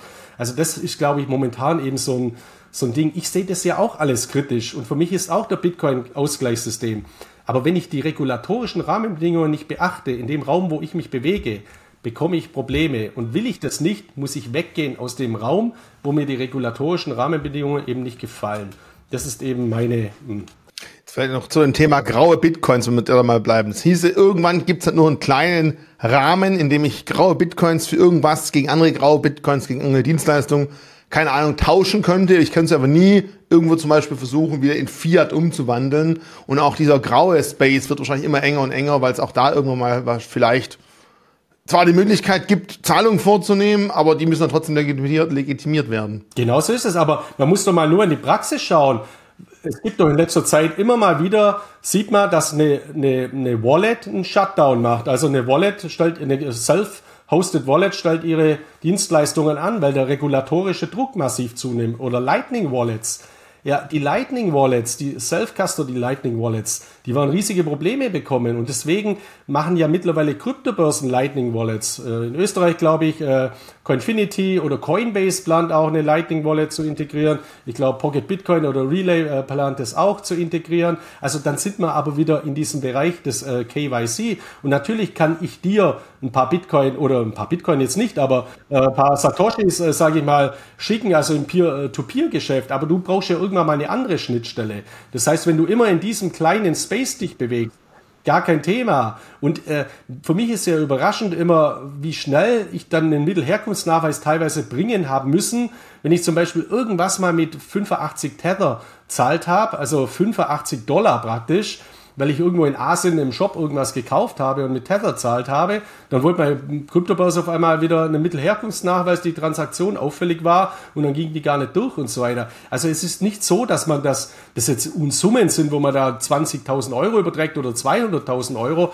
Aus meiner Sicht, ich habe schon oft solche Dinge gehabt, in ganz banalen Beträgen, 50, 100, 200 Euro Beträgen, wo ich jetzt gar nicht damit gerechnet habe, dass da jetzt auf einmal meine Transaktion nicht durchgeführt wird, weil weil irgendwas geprüft werden muss. Und was auch oft ist bei Kryptobörsen mittlerweile, ist, dass die die Transaktionen blockieren auf externe Wallets, um die Kunden vor Betrug zu schützen. Und das ist sogar gut. Die Kunden regen sich dann immer furchtbar auf. Herr Miller, Sie haben die Kryptobörse XY äh, empfohlen die haben äh, mein Geld eingefroren und zwei Wochen später rufen sie an und sagen, ja Gott sei Dank haben die mein Geld eingefroren, ich hätte das zu Betrügern überwiesen. Kommt wahrscheinlich bei euch auch vor, solche Dinge, dass, dass man einfach auch äh, Sicherheitsmechanismen hat. Ich äh, sehe das immer beim Enkelbetrug, oder? Wenn eine alte Oma mit 90 Jahren zur Bank kommt und 10.000 Euro abhebt, dann hat der Berater doch mal die Sorgfaltspflicht zu fragen, wenn die vor, das letzte Mal vor 20 Jahren sowas gemacht hat, was machen sie denn mit den 20.000 Euro?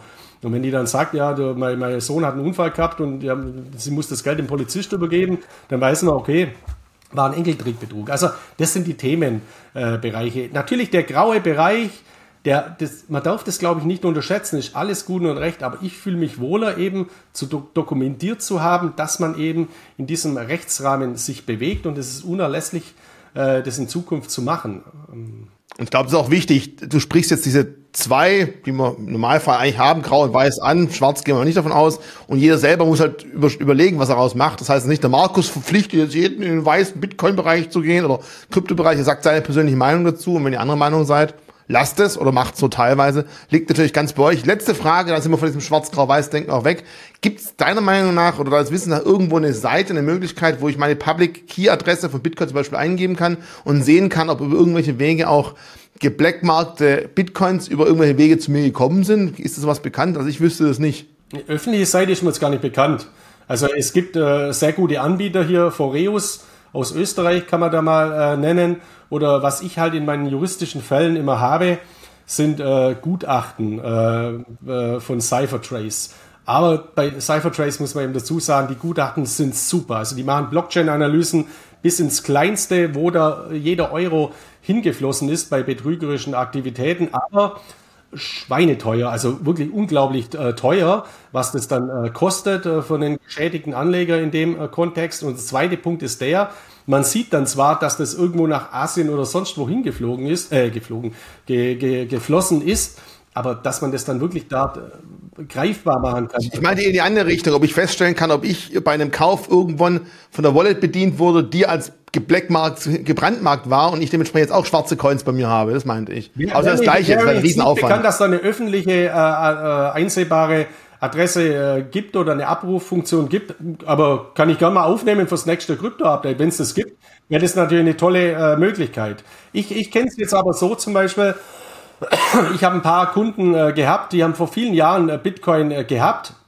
Und die haben die Kryptowährungen weiterhin auf ihrer äh, Wallet-Adresse, aber die sind dann eben zu Anbietern gegangen, haben die Public Keys denen geschickt und haben gesagt, könnt ihr bitte mal prüfen, ob diese Bitcoin, die ich besitze, in irgendeiner Weise aus einem äh, grauen oder aus einem schwarzen Space, äh, aus einem schwarzen Space kommen. Ich möchte es nur wissen, damit ich dann entsprechend äh, reagieren kann. Und das machen die in, äh, in, der Regel, weil die haben eben die Möglichkeiten, weil die müssen es ja in ihrer Governance, in ihrer Compliance entsprechend umsetzen und die sind ja daran interessiert, in Zukunft so einen Kunden dann auch äh, eben zu gewinnen.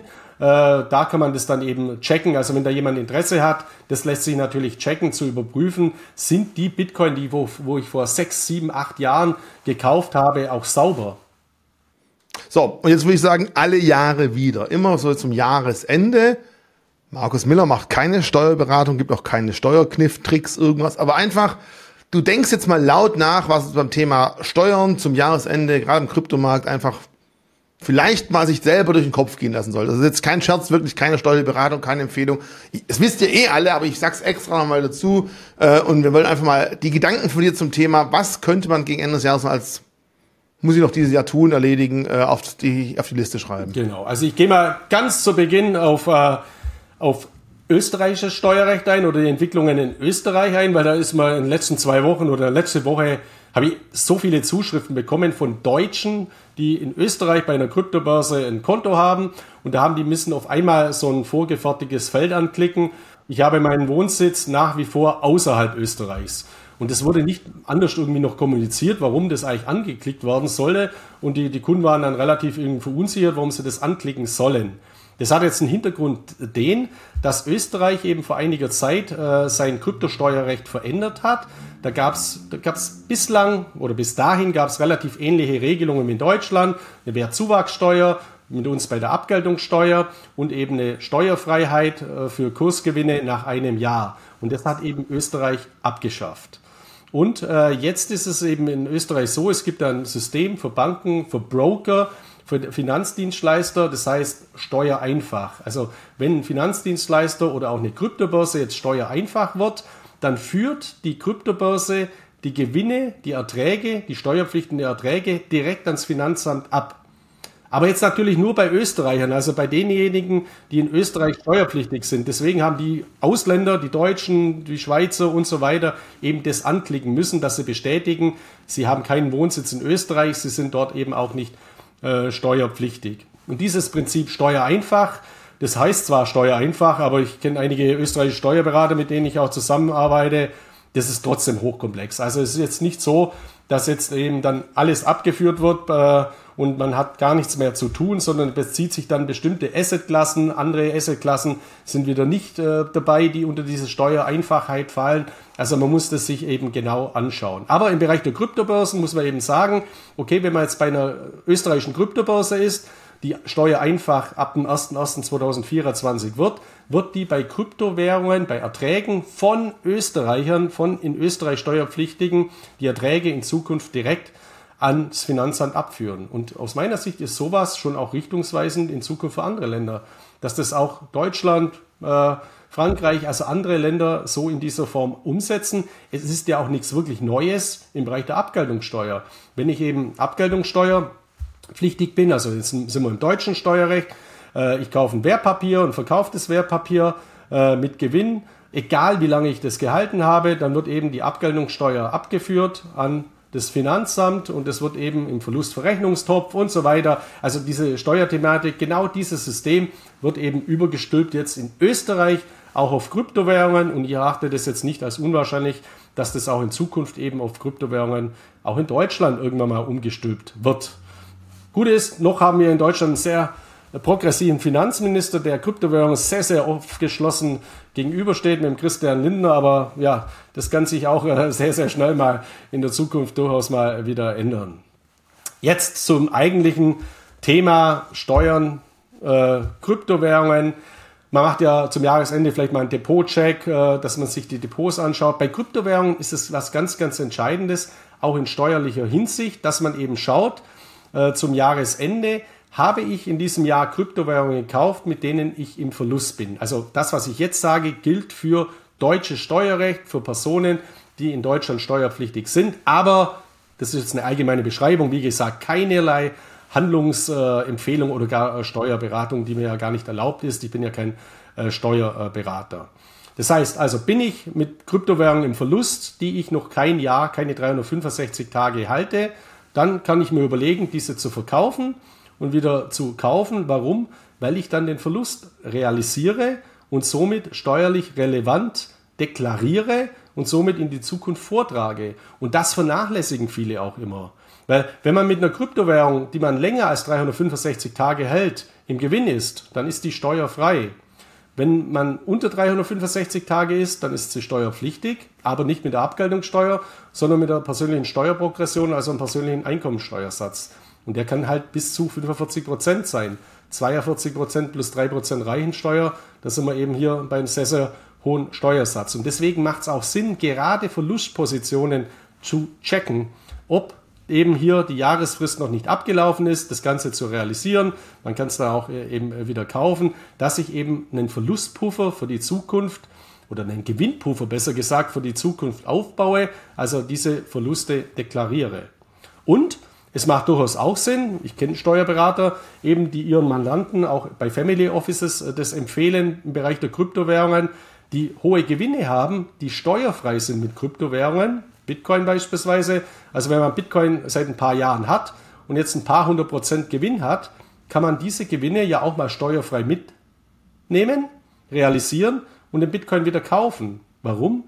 Ja, wenn der Bitcoin weiter steigt, dann muss man halt wieder ein Jahr warten dann ist auch dieser Kursgewinn steuerfrei. Fällt er jetzt aber, dann, was ja jetzt auch nicht durchaus im Bereich des Möglichen ist, dann habe ich wieder die Möglichkeit, einen Verlust zu realisieren und den als Gewinnpuffer für die Zukunft vorzutragen. Also auch diese Überlegungen sind durchaus relevant. Das Aller, Allerwichtigste ist aber, äh, die Steuer überhaupt zu beachten und das zu deklarieren. Und da sind wir wieder bei dem, was ich vorher gesagt habe mit DAG 8.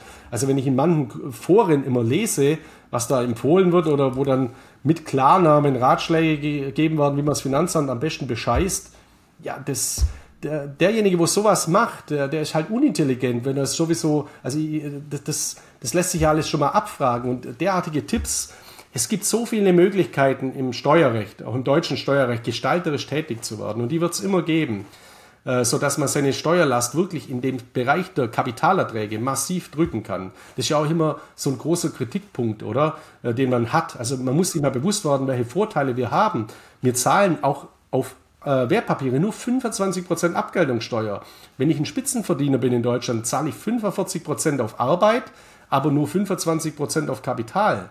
Das ist ein riesiges Gefälle, ein Steuergefälle. Was Aber die 45 Prozent erst ab einem gewissen Betrag oben, natürlich auch ganz wichtig. Der Durchschnittssteuersatz ist etwas niedriger, aber ja, ab einem gewissen Einkommensbetrag wird halt jeder Euro drüber mit 45 versteuert und die Euro ist auf dem Weg dahin mit den üblichen geringeren Sätzen. Das sind halt diese Stufen über ja, unserem Steuersystem. Der, der Betrag, also ich, ich spreche jetzt nicht von Spitzensteuerzahlern, von der Reichensteuer ab 500.000, also mit den 3%, sondern von denjenigen, wo ich glaube, die Grenze ist doch bei 68.000 in Deutschland, oder? Das ist ja jetzt kein, also 68.000 Euro Jahreseinkommen, das ist äh, für mich, äh, da zahlt man dann Spitzensteuersatz. Der Spitzensteuersatz von 42 Prozent, der fängt ja verdammt früh an. Das ist das äh, Problem. Und 42 Prozent für, für, für diesen Betrag ist eben exorbitant hoch in Relation Ab zu 62.810 Euro. 62.000. Jeder Euro darüber, jeder Euro darüber wird eben mit 42 Prozent versteuert und drunter auf dem Weg dahin halt mit geringeren Klar, aber das 62.000 Euro im Jahr, das ist jetzt, finde ich, ein Betrag, der sehr, sehr niedrig ist für das, dass man dann schon zum Spitzensteuerzahler äh, äh, zählt. Das ist in anderen Ländern eben nicht in diesen äh, Bereichen schon der Fall und das Gefälle zwischen 25 und 45 Prozent. Also nochmals, derjenige, wo mit äh, Kapitalanträgen seine Einkommen erzielt oder Zusatzeinkommen erzielt, der ist nach wie vor privilegiert. Das muss man sich eben auch mal bewusst sein. Und es könnte durchaus sein, dass sich das in Zukunft auch mal verschlechtert. Also, dass man beispielsweise die Abgeltungssteuer abschafft und zurückgeht zur Progressionsbesteuerung. Also Deutschland braucht, glaube ich, auch Geld oder man kann ja nicht immer noch einen Sonderhaushalt und noch ein Sondervermögen und irgendwo noch was einsparen. Also das ich würde auch gerne ein paar Sondervermögen aufmachen, weil Sondervermögen klingt viel schöner als extra Schulden. Aber vielleicht eine Frage noch zu dem Thema. Jetzt auch da, wir, wir, wir spinnen jetzt einfach nur mal. Wenn ich meine Bitcoins mit Gewinn verkaufe und in dem Jahr, wo ich dann halt die Bitcoins gekauft habe, die Steuer sich ändert, dann gucke ich halt in die Röhre. Das muss man auch sagen. Also das ist ein bisschen auch Timing, Glückssache. Weil wenn ich jetzt die Dinger halt behalte auf ewig, dann gilt aller Wahrscheinlichkeit nach das Thema nach einem Jahr steuerfrei. Wenn ich aber heute verkaufen würde und Mitte nächsten Jahres kommt man um die Ecke und sagt, so, ab jetzt gilt das ein anderes Steuergesetz. Ähm, wer jetzt die Dinger hat, da gilt ab jetzt das neue, die neue Regel. Wer unter einem Jahr ist, für den gilt sofort eine Versteuerung mit X. Ich glaube, dieses Risiko ist das Einzige, was man berücksichtigen müsste, meiner Meinung nach, wenn man die jetzt veräußert, dass man hoffen muss, dass in einem Jahr die ja, Steuer, Versteuerung von Kryptowährungen in Deutschland nicht ändern würde. Oder sehe ich das falsch? Ja, ich würde es jetzt nicht verschreien, aber die Vergangenheit hat eben gezeigt, dass immer Bestandsschutz da war. Also dass man Steuergesetze rückwirkend ändert hat in Deutschland, das ist ja auch äh, verfassungsrechtlich gar nicht äh, so einfach. Und ich nehme nur mal die, die, die letzte ganz große Steuerreform im Bereich der Kapitalertragssteuern. Das war die Einführung der Abgeltungssteuer, ich glaube zum 01.01.2009 oder war das damals? Damals galt eben alle Wertpapiere, die ich bis zum 31.12.2008 gekauft habe, für die galt die sogenannte Altbestandsregelung.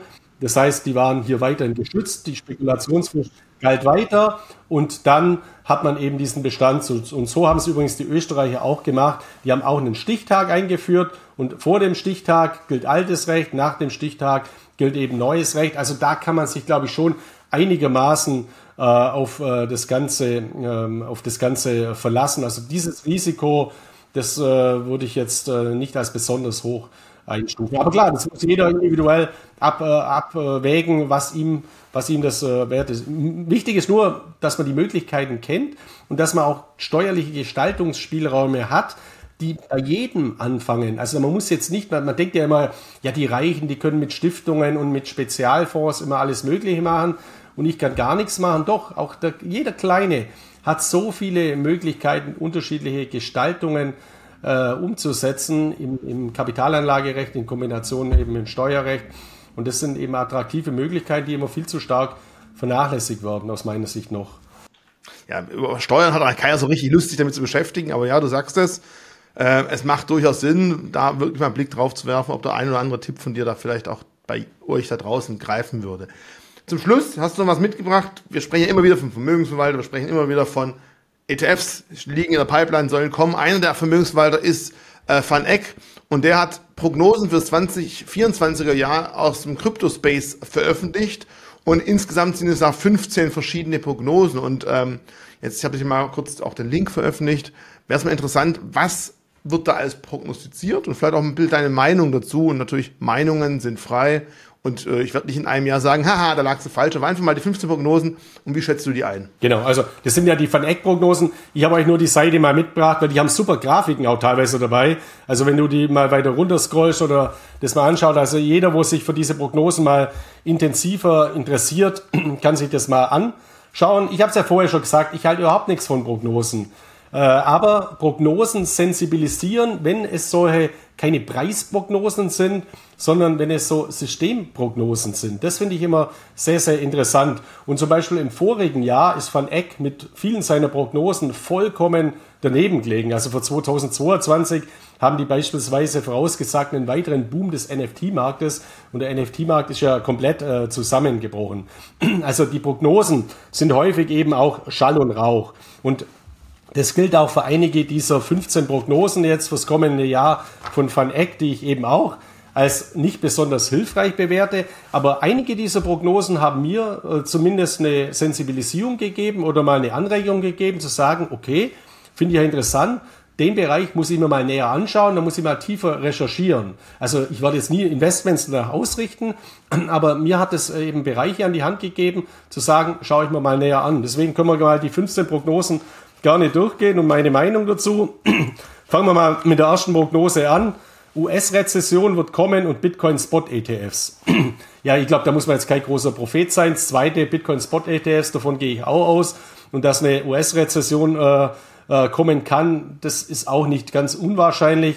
Wobei das auch wieder fast schon positiv für die Märkte mittlerweile wäre, weil dann eben auch die Inflation weiter zurückgeht und die Zinsen zurückgehen. Also es hätte eher positive Effekte. Vor allem für den Kryptomarkt, ob es jetzt wirklich für den Aktienmarkt, für jeden Einzelnen nicht, aber für den Kryptomarkt durchaus, ja, bin ich ganz bei dir.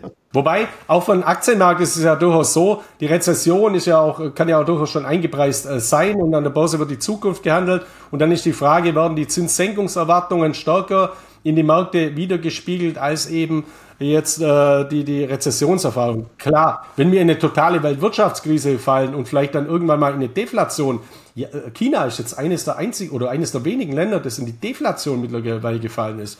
Und so eine Deflationsspirale ist ja fast nur schlimmer oder ist eigentlich schlimmer wie eine Inflationsspirale. Das kann natürlich schon gravierend sein. Aber ich glaube, da müsste auch noch irgendwas anderes dazukommen. Also klar, wenn China Taiwan angreift oder irgendwas passiert, dann werden wir wahrscheinlich in eine Weltwirtschaftskrise fallen. Aber das ist ja das, was ich vorher gesagt habe, da jetzt irgendwas auszusteuern, ist, glaube ich, äh, relativ reine Kaffeesatzleserei. Dann der zweite Punkt, Bitcoin Halving wird groß, ohne große Überraschungen und Verwerfungen ablaufen. Das sehe ich ganz genauso.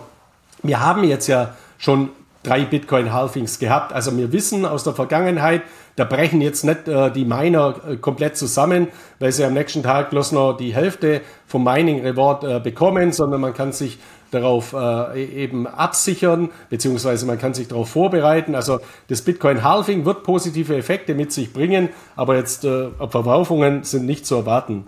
Der dritte Punkt ist Bitcoin Allzeithoch im vierten Quartal 2024. Das ist jetzt auch wieder so eine Kaffeesatzprognose. Ja, warum 2024 im vierten Quartal? Kann ja auch im ersten Quartal sein, im zweiten oder im dritten. Also, das ist eine Prognose, auch vollkommen nichtssagend. Die vierte Prognose ist äh, wieder ganz interessant. Also dieses sogenannte Flippening, wo ja viele immer aus der, aus Ethereum oder aus der Altcoin-Welt prognostizieren. Bitcoin ist veraltet, Ethereum wird ein Bitcoin überholen von der Marktkapitalisierung wird äh, nicht im Jahr 2024 stattfinden. Ja, davon gehe ich auch aus. Also ich gehe davon aus, dass dieses Flippening wahrscheinlich nie stattfinden wird, sondern dass der Bitcoin exorbitant wachsen wird, aber Ethereum auch. Durchaus vielleicht genau so, aber dass jetzt ein Flippening stattfindet, dass auf einmal Ethereum von der Marktdominanz den Bitcoin überholt, erachte ich Stand jetzt als nicht besonders wahrscheinlich, außer es kommen irgendwelche andere Rahmenbedingungen hinter, dazu. Beispielsweise ein Proof of Work Verbot flächendeckend auf der Welt oder ein riesen Adaptionsschritte für die Ethereum Blockchain auf Basis von Proof of Stake. Aber wenn man sich die heutige Marktdominanz anschaut, würde das ja bedeuten, Bitcoin, also Ethereum müsste von 17% auf über 52% beziehungsweise Bitcoin müsste dementsprechend eben zusammenbrechen, richtigerweise. Und das erachte ich auch als vollkommen unwahrscheinlich. Also die Prognose ist auch relativ einfach aufzustellen.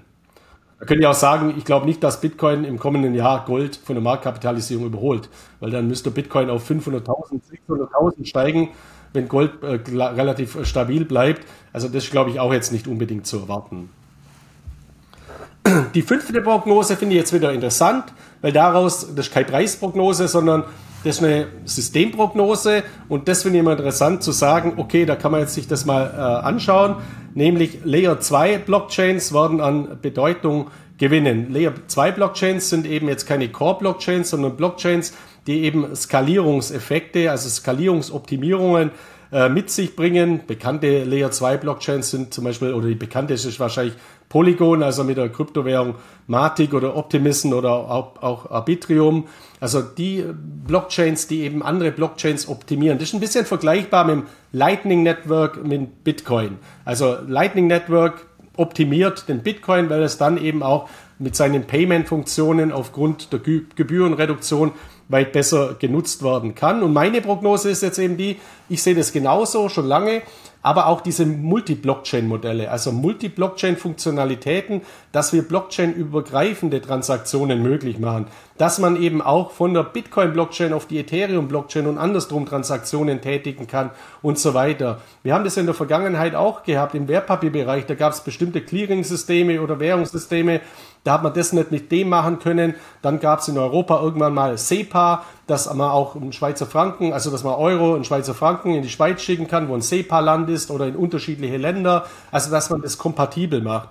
Und das erwarte ich im Blockchain-Kosmos auch, weil es was ganz, ganz Wichtiges ist, dass man eben auch länderübergreifend, Blockchain-übergreifend Transaktionen tätigen kann oder auch Smart Contract übergreifend. Also das was ganz, ganz Interessantes. Deswegen dass man hier mal sich vielleicht auch mehr mal mit Layer 2 Blockchains oder Multi-Blockchain Konzepten befasst. Das ist auch eins, was ich mich auf meine To-Do-Liste für, ja, fürs kommende Jahr geschrieben habe. Genau. Dann der sechste Punkt, NFT, also Non-Fungible Token Märkte, werden ein Comeback, äh, ein Comeback erleben und ein neues Allzeithoch erklimmen. Und das glaube ich auch. Ob das jetzt nächstes Jahr schon sein wird, äh, weiß ich nicht. Aber die NFTs, die werden einen gigantischen Boom erleben, weil das Problem das ist, dass dieser NFT-Zusammenbruch, den wir auch jetzt überall lesen oder fühlen, weil der einen ganz spezifischen Markt betroffen hat, nämlich den Kunstmarkt. Also irgendwelche Affen, Katzen oder diese, diesen Yacht-Ape-Club, also wo irgendwelche Bilder äh, verpixelte Bilder Millionenbeträge äh, gebracht haben, total aufgebläht und der ist vollkommen zusammengebrochen. Aber die Tokenisierung mit NFTs, mit Non-Fungible Token, die wird sich ja in vielen Bereichen äh, abspielen, dass man Immobilien tokenisiert, dass man Patente tokenisiert, dass man Geschäftsabläufe tokenisiert, dass man Aktienanleihen tokenisiert. Und da haben wir ja so viele Entwicklungen. Und das wird alles in diesen NFT-Markt mit einfließen. Deswegen muss man da gar kein großer Prophet auch sein, zu sagen, der NFT-Markt wird boomen, aber der NFT-Markt, der mit realwirtschaftlichen Funktionalitäten und finanzwirtschaftlichen Anwendungen unterlegt ist und nicht mit irgendwelchen kreativen Katzen, Affen, Clowns oder sonstigen Bildchen, die eben im Kunstbereich nach oben äh, gepusht worden sind. Okay, dann haben wir jetzt hier den, das Thema Binance, wo wir genau, vorher schon kurz gesprochen haben. wir ja im Prinzip angesprochen. Binance wird seine Marktführerschaft verlieren. Ja, also davon gehe ich auch aus. Kein Tag vergeht, an dem Binance nicht Marktanteile verliert. Regulatorischerseits, äh, ich halte es für ausgeschlossen, dass Binance in der Konstellation in irgendwelchen wichtigen Volkswirtschaften Lizenzen bekommt. Also dass Binance irgendwo eine Mika-Lizenz äh, be beispielsweise bekommt, auch in Estland oder Lettland oder Litauen, bewerte ich für ausgeschlossen. Und Binance wird sich aus diesen Märkten zurückziehen müssen, weil auch die Kunden früher oder später angegriffen werden sanktioniert werden, sobald sie eben die Schnittstelle ins Fiat-System äh, nutzen. Das heißt, wenn ich bei Binance bin und ich trade die ganze Zeit bei Binance rum, alles gut, kann man wahrscheinlich noch lange Zeit machen, außer Binance kollabiert. Aber sobald ich eine Schnittstelle haben muss, raus, entweder eine Krypto-Schnittstelle, also ein Blockchain-Gateway zu einer regulierten Börse, wo KYC hat, die blockt das Geld sofort, wenn es von Binance kommt und sagt, Mittelherkunftsnachweis und eine Fiat-Schnittstelle genauso. Die Bank macht es genauso. Also Binance wird hier äh, massiv weiter zu, zurückgedrängt werden. Und das Vertrauen, das institutionelle Vertrauen ist sowieso, glaube ich, weg. Und das institutionelle, keiner muss institutionell bei Binance mehr bleiben. Das wäre ja eh fahrlässig. Die können dann zu BlackRock, zu, zu äh, Fidelity, Templeton, Van Eck und den ganzen Vermögensverwaltern gehen. Also da wird es viele Möglichkeiten geben. Also Binance wird auf dem absteigenden Ast sein und ich kann es nur noch mal betonen, jeder Privatanleger, der heute noch bei Binance aktiv ist, dem kann man nicht helfen, kann man nur sagen, alles abziehen, was abziehbar ist, weg von Binance und Binance in Zukunft nicht mehr nutzen. Dann haben wir einen achten Punkt, ich meine, auch zu Stablecoins haben wir schon einiges gesagt, dass da die Marktkapitalisierung neue Allzeithochs erreichen wird. Allein schon dadurch, also ich gehe jetzt nicht davon aus, dass jetzt es nur mit USDC oder USDT sein wird, sondern dass eben solche Anbieter wie jetzt beispielsweise JP Morgan mit ihrem eigenen Stablecoin natürlich gigantische Voluminas erreichen. Und wenn BlackRock dann mal einen Stablecoin einführt oder jetzt eben die DWS einen Euro-Stablecoin kommen wird, das wird ja in vielen Regionen dann diese Entwicklungen geben. Das heißt, es werden Milliarden Volumens in Stable, in Voluminas in Stablecoin fließen und dass dann eben die Marktkapitalisierung von Stablecoins ein neues Allzeithoch erreichen wird. Ja, das halte ich auch für ganz, ganz wahrscheinlich. Dann der, neun, der neunte Punkt ist der, der DEX-Marktanteil im Spothandel wird ein neues Allzeithoch erreichen. Das glaube ich auch, dass es so sein wird. Also DEX heißt Decentralized Exchange, also dezentrale Kryptobörsen, wie beispielsweise Uniswap, dass man eben hier auf Basis von äh, Smart Contracts seine Transaktionen eben äh, durchführen kann. Die profitieren natürlich auch vom Niedergang von Binance. Also, dass sich eben von zentralisierten Kryptobörsen wie Binance eben äh, diese Bereiche verlagern auf dezentrale äh, Kryptobörsen. Hier sehe ich nur eben das, die Herausforderung, würde ich mal sagen, dass diese dezentralen Kryptobörsen, je mehr Volumen sie bekommen, immer stärker in den Fokus der Regulierer äh, fallen würden. Das heißt, dass man dann bei, äh, bei, bei Uniswap oder so oder bei, bei Pan PancakeSwap und wie sie alle heißen, äh, eben dann ohne KYC da rumtradet, spätestens an der Schnittstelle zu Krypto KYC oder zu Fiat KYC wird es äh, das Problem geben. Das heißt auch hier, wenn DEXs ins regulierte, äh, in den regulierten Rahmen integriert werden, glaube ich, wird es ein gigantisches Wachstum auch von dezentralen äh, Börsen geben. Und wenn es ein gigantisches Wachstum gibt, werden sie reguliert werden müssen. Also das eine bedingt das andere. Das achte ich eben als sehr, sehr wahrscheinlich. Aber den Punkt bin ich jetzt besonders gespannt, wenn du den hier genau. siehst. Den zehnten Punkt, da muss ich sagen, das ist wieder der Punkt, den ich mir auch mal auf die Flagge geschrieben habe, mal näher zu recherchieren, weil ich weiß gar nicht, was die damit meinen. Überweisungen Smart Contract Plattformen werden eine neue Bitcoin-Ertragsmöglichkeit eröffnen. Bei Bitcoin-Ertragsmöglichkeit, da gehen bei mir immer, die schreiben da genau von Bitcoin Staking. Also da fällt bei mir immer, das, das, das, kenne ich immer normalerweise nur von Scam-Plattformen, von Betrugsplattformen. Also mit Bitcoin kann man zusätzliche Ertragsmöglichkeiten erzielen, in aller Regel, wenn man sie verleiht, also Landing. Und was da passieren kann, hat ja das Beispiel Nuri und Celsius gezeigt. Also ein Bitcoin-Ertragskonto heißt, für ein paar Prozent mehr Rendite gebe ich meine Bitcoin aus der Hand. Also ich verleihe nicht mein Gold, ich verleihe auch nicht meine Bitcoin. Also zusätzliche Ertragsmöglichkeiten über Smart Contract Plattformen, Bitcoin, das ist ein Bereich, dazu dem kann ich jetzt gar nichts sagen, weil mir nichts dazu einfällt, was da sinnvoll wirklich ist, was Sinn machen würde. Ich bin aber mal gespannt, was äh, Van Eck damit genau meint. Da können wir dann in einem der zukünftigen Krypto-Updates gerne mal drauf eingehen, wenn ich mal Zeit gefunden habe, mir das mal näher anzuschauen. Aber grundlegend gilt, Bitcoin kann man, Bitcoin ist ein Wertaufbewahrungsmedium, durchaus auch ein Transaktionsmedium, auch in Kombination mit Lightning, aber Ertragsoptimierung mit Bitcoin gibt es nicht. Also außer man geht Risiken ein. Und die Risiken, die man eingeht, die widersprechen alle dem, was man mit Bitcoin eigentlich Investments erreichen will. Deswegen ist dieser Punkt aus meiner Sicht Nonsens, aber mal schauen, was die äh, genau damit meinen. Da bin ich mal gespannt, was du zum Thema Blockchain Games meinst. Genau, also Blockchain Games ist ja immer so ein Hype-Wort. Es gibt auch mal äh, immer Plattformen, die auch einen gigantischen Boom erlebt haben. Axie Infinity äh, beispielsweise. Und die von von X sagen jetzt, dass es eben ein Blockbuster-Game geben wird äh, im kommenden Jahr.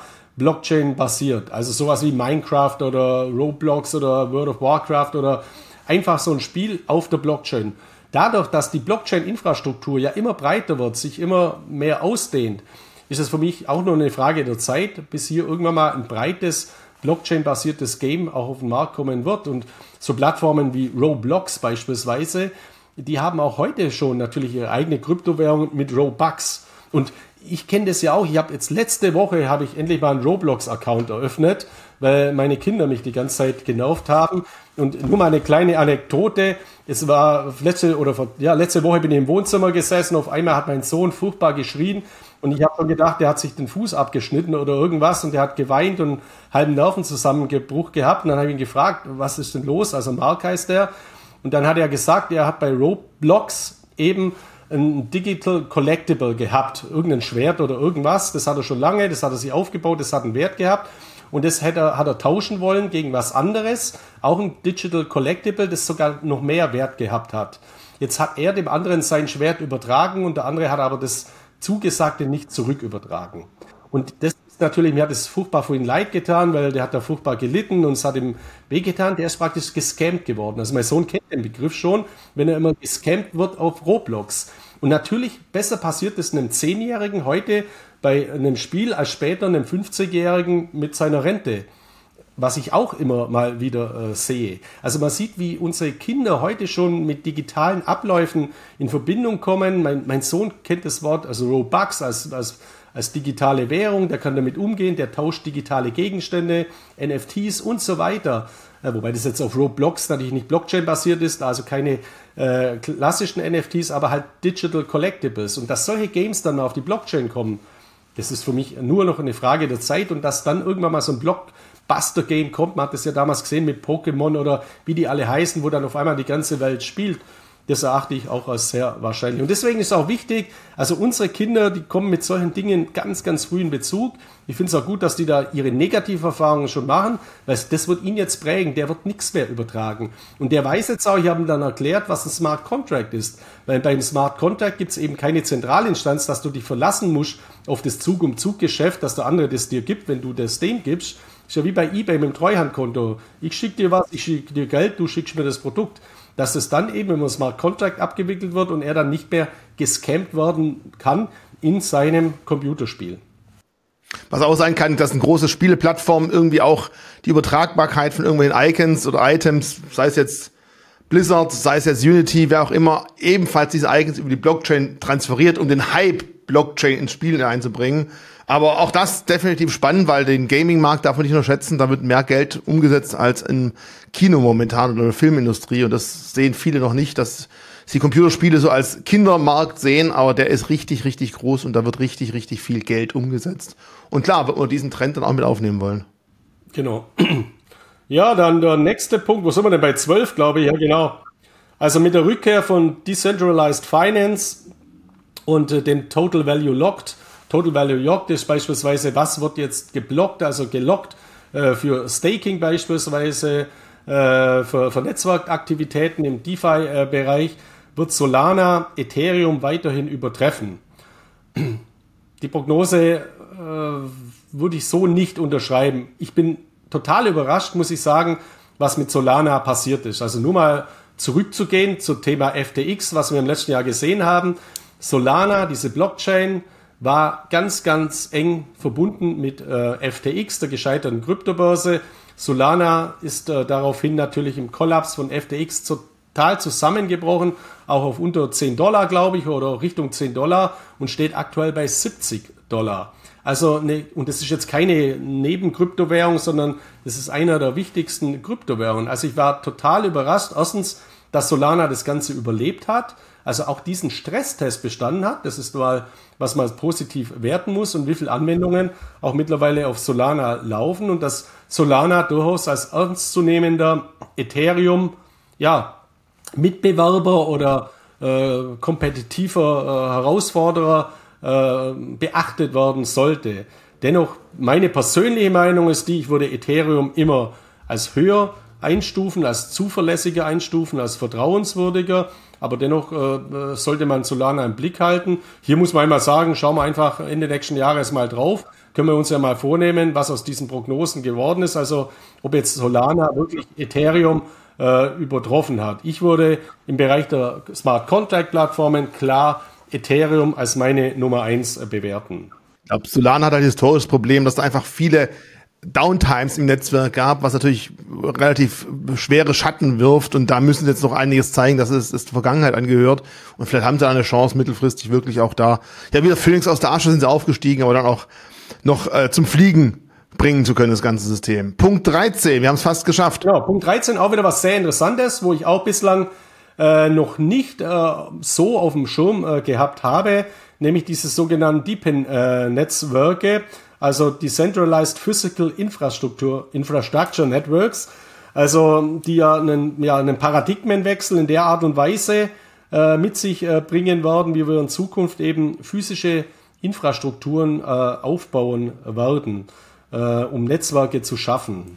Das ist jetzt was, wo wir auch mal in Zukunft mal in einem eigenen Bereich mal mit, äh, mit aufbauen können. Da gibt es eben auch bestimmte Kryptowährungen, wie zum Beispiel das Helium Network oder Filecoin, wo in diesem Segment aktiv sind. Ich habe in letzter Zeit jetzt mehrere äh, in mehreren Studien eben diese Analysen zu DeepIn-Netzwerken gelesen.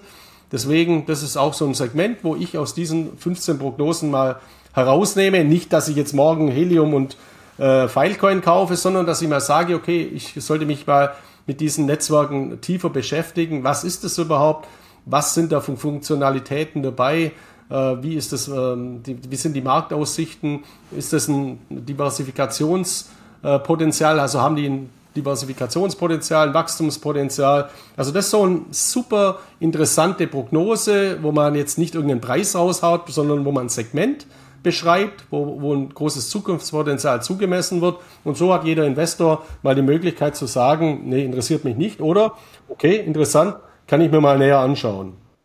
Wenn ich es noch richtig weiß, ist Helium Network etwas, wo du so einen eigenen Router aufstellst mit einer gewissen Antenne und äh, dann ein Netzwerk bereitstellst für das Internet der Dinge, dass du dann gegenseitig was zufunkst und auch übers Internet die äh, ganze Geschichte nochmal synchronisierst. Sowas in die Richtung, also wirklich was, wie du es beschrieben hast, in die physikalische Welt reingebracht wird. Theoretisch irgendwann könnte man dann nachzählen, äh, wie oft wird der Mülltonnendeckel aufgemacht oder wie schwer ist die Mülltonne bei der, bei der Auslieferung oder bei der Abholung. All solche Dinge wären theoretisch über solche Netzwerke möglich, dass man eben nicht das normale Internet benutzt, sondern irgendwelche anderen Netzwerke, die eine gewisse Sicherheit haben und trotzdem hohe Verfügbarkeiten abzutanzen. Also ich habe vor einem Dreivierteljahr Jahr mal angeschaut und dachte mir, ja, ich wollte auf dem Dorf, da braucht keiner die Daten, lohnt sich nicht. Aber bin gespannt. Wie gesagt, ich glaube, die Liste kopiere ich mir auf jeden Fall und in einem Jahr gucken wir mal und gucken, wie oft sie komplett daneben lagen und wie oft wir gesagt haben, hm, warum haben wir dem nicht mehr Beachtung geschenkt? Also ich bin gespannt. Aber jetzt noch zwei.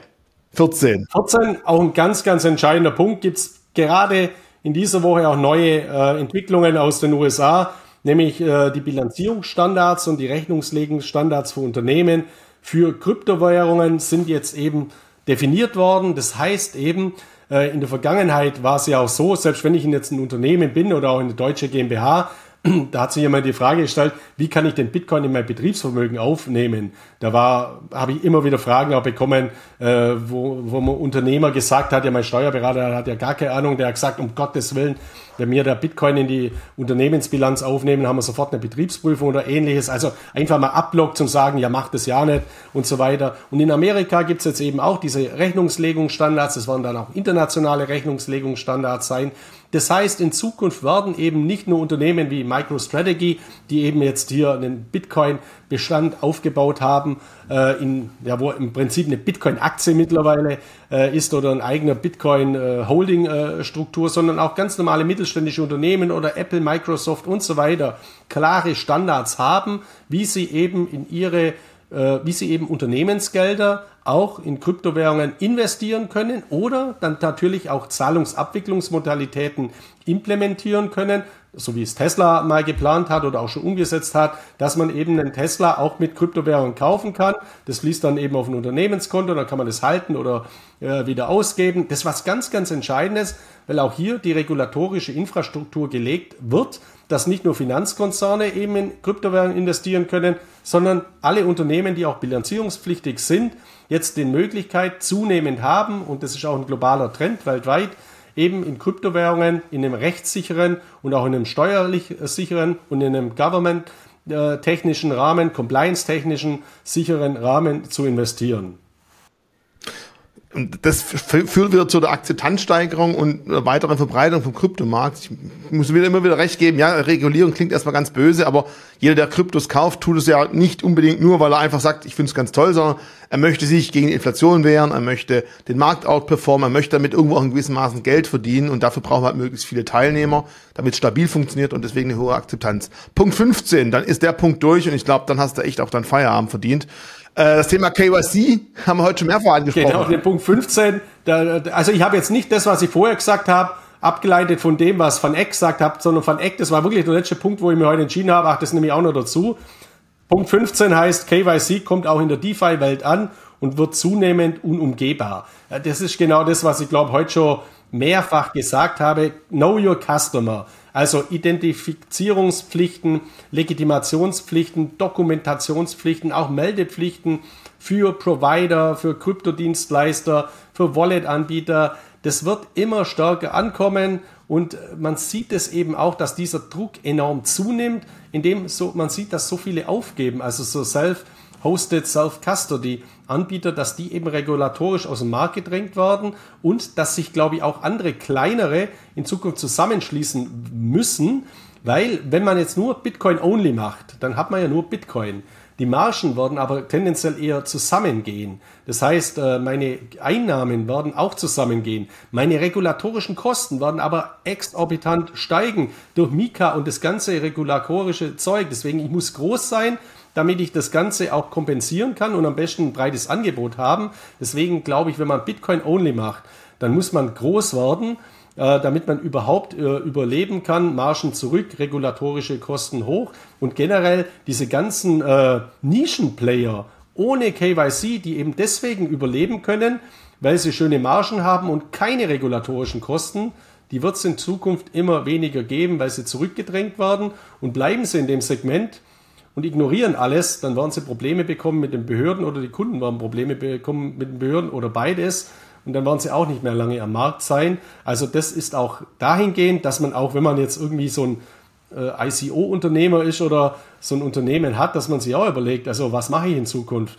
Entweder ich muss äh, ja, äh, KYC-konform werden oder ich lasse lieber bleiben. Weil ansonsten äh, bewege ich mich in einem schwarzen Bereich und der hat keine Zukunft.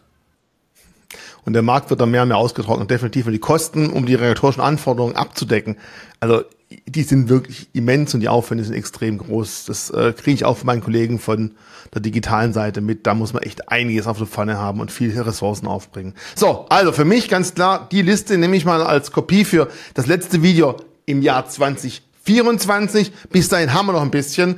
Und bis dahin wünsche ich dir und deiner Familie erstmal ein äh, wirklich geruhsames und glückliches Weihnachtsfest, einen guten Rutsch und ich freue mich, dich trotz allem wieder nächstes Jahr gut ausgeruht wiederzusehen und dann das nächste Video zu drehen. Wartet wieder ein bisschen, ihr wisst, nicht im Monatstakt äh, Sachen, die rar sind, werden auch dementsprechend mehr nachgefragt. Und ehrlich, ich bin auch noch im Urlaub im Januar, also Februar, März spätestens hoffe ich, wird das nächste Video geben. Bis dahin, Markus, von meiner Seite aus. Ciao. Genau, von meiner Seite aus auch. Dir, Richie und deiner Familie auch viel Gesundheit vor allem, alles Gute, guten Rutsch und allen Zuhörern, Zuschauern ebenso guten Rutsch ins neue Jahr und ich freue mich auf neue Videos im sicher nicht langweilig werdenden 2024. Bis dahin macht es gut, bleibt gesund.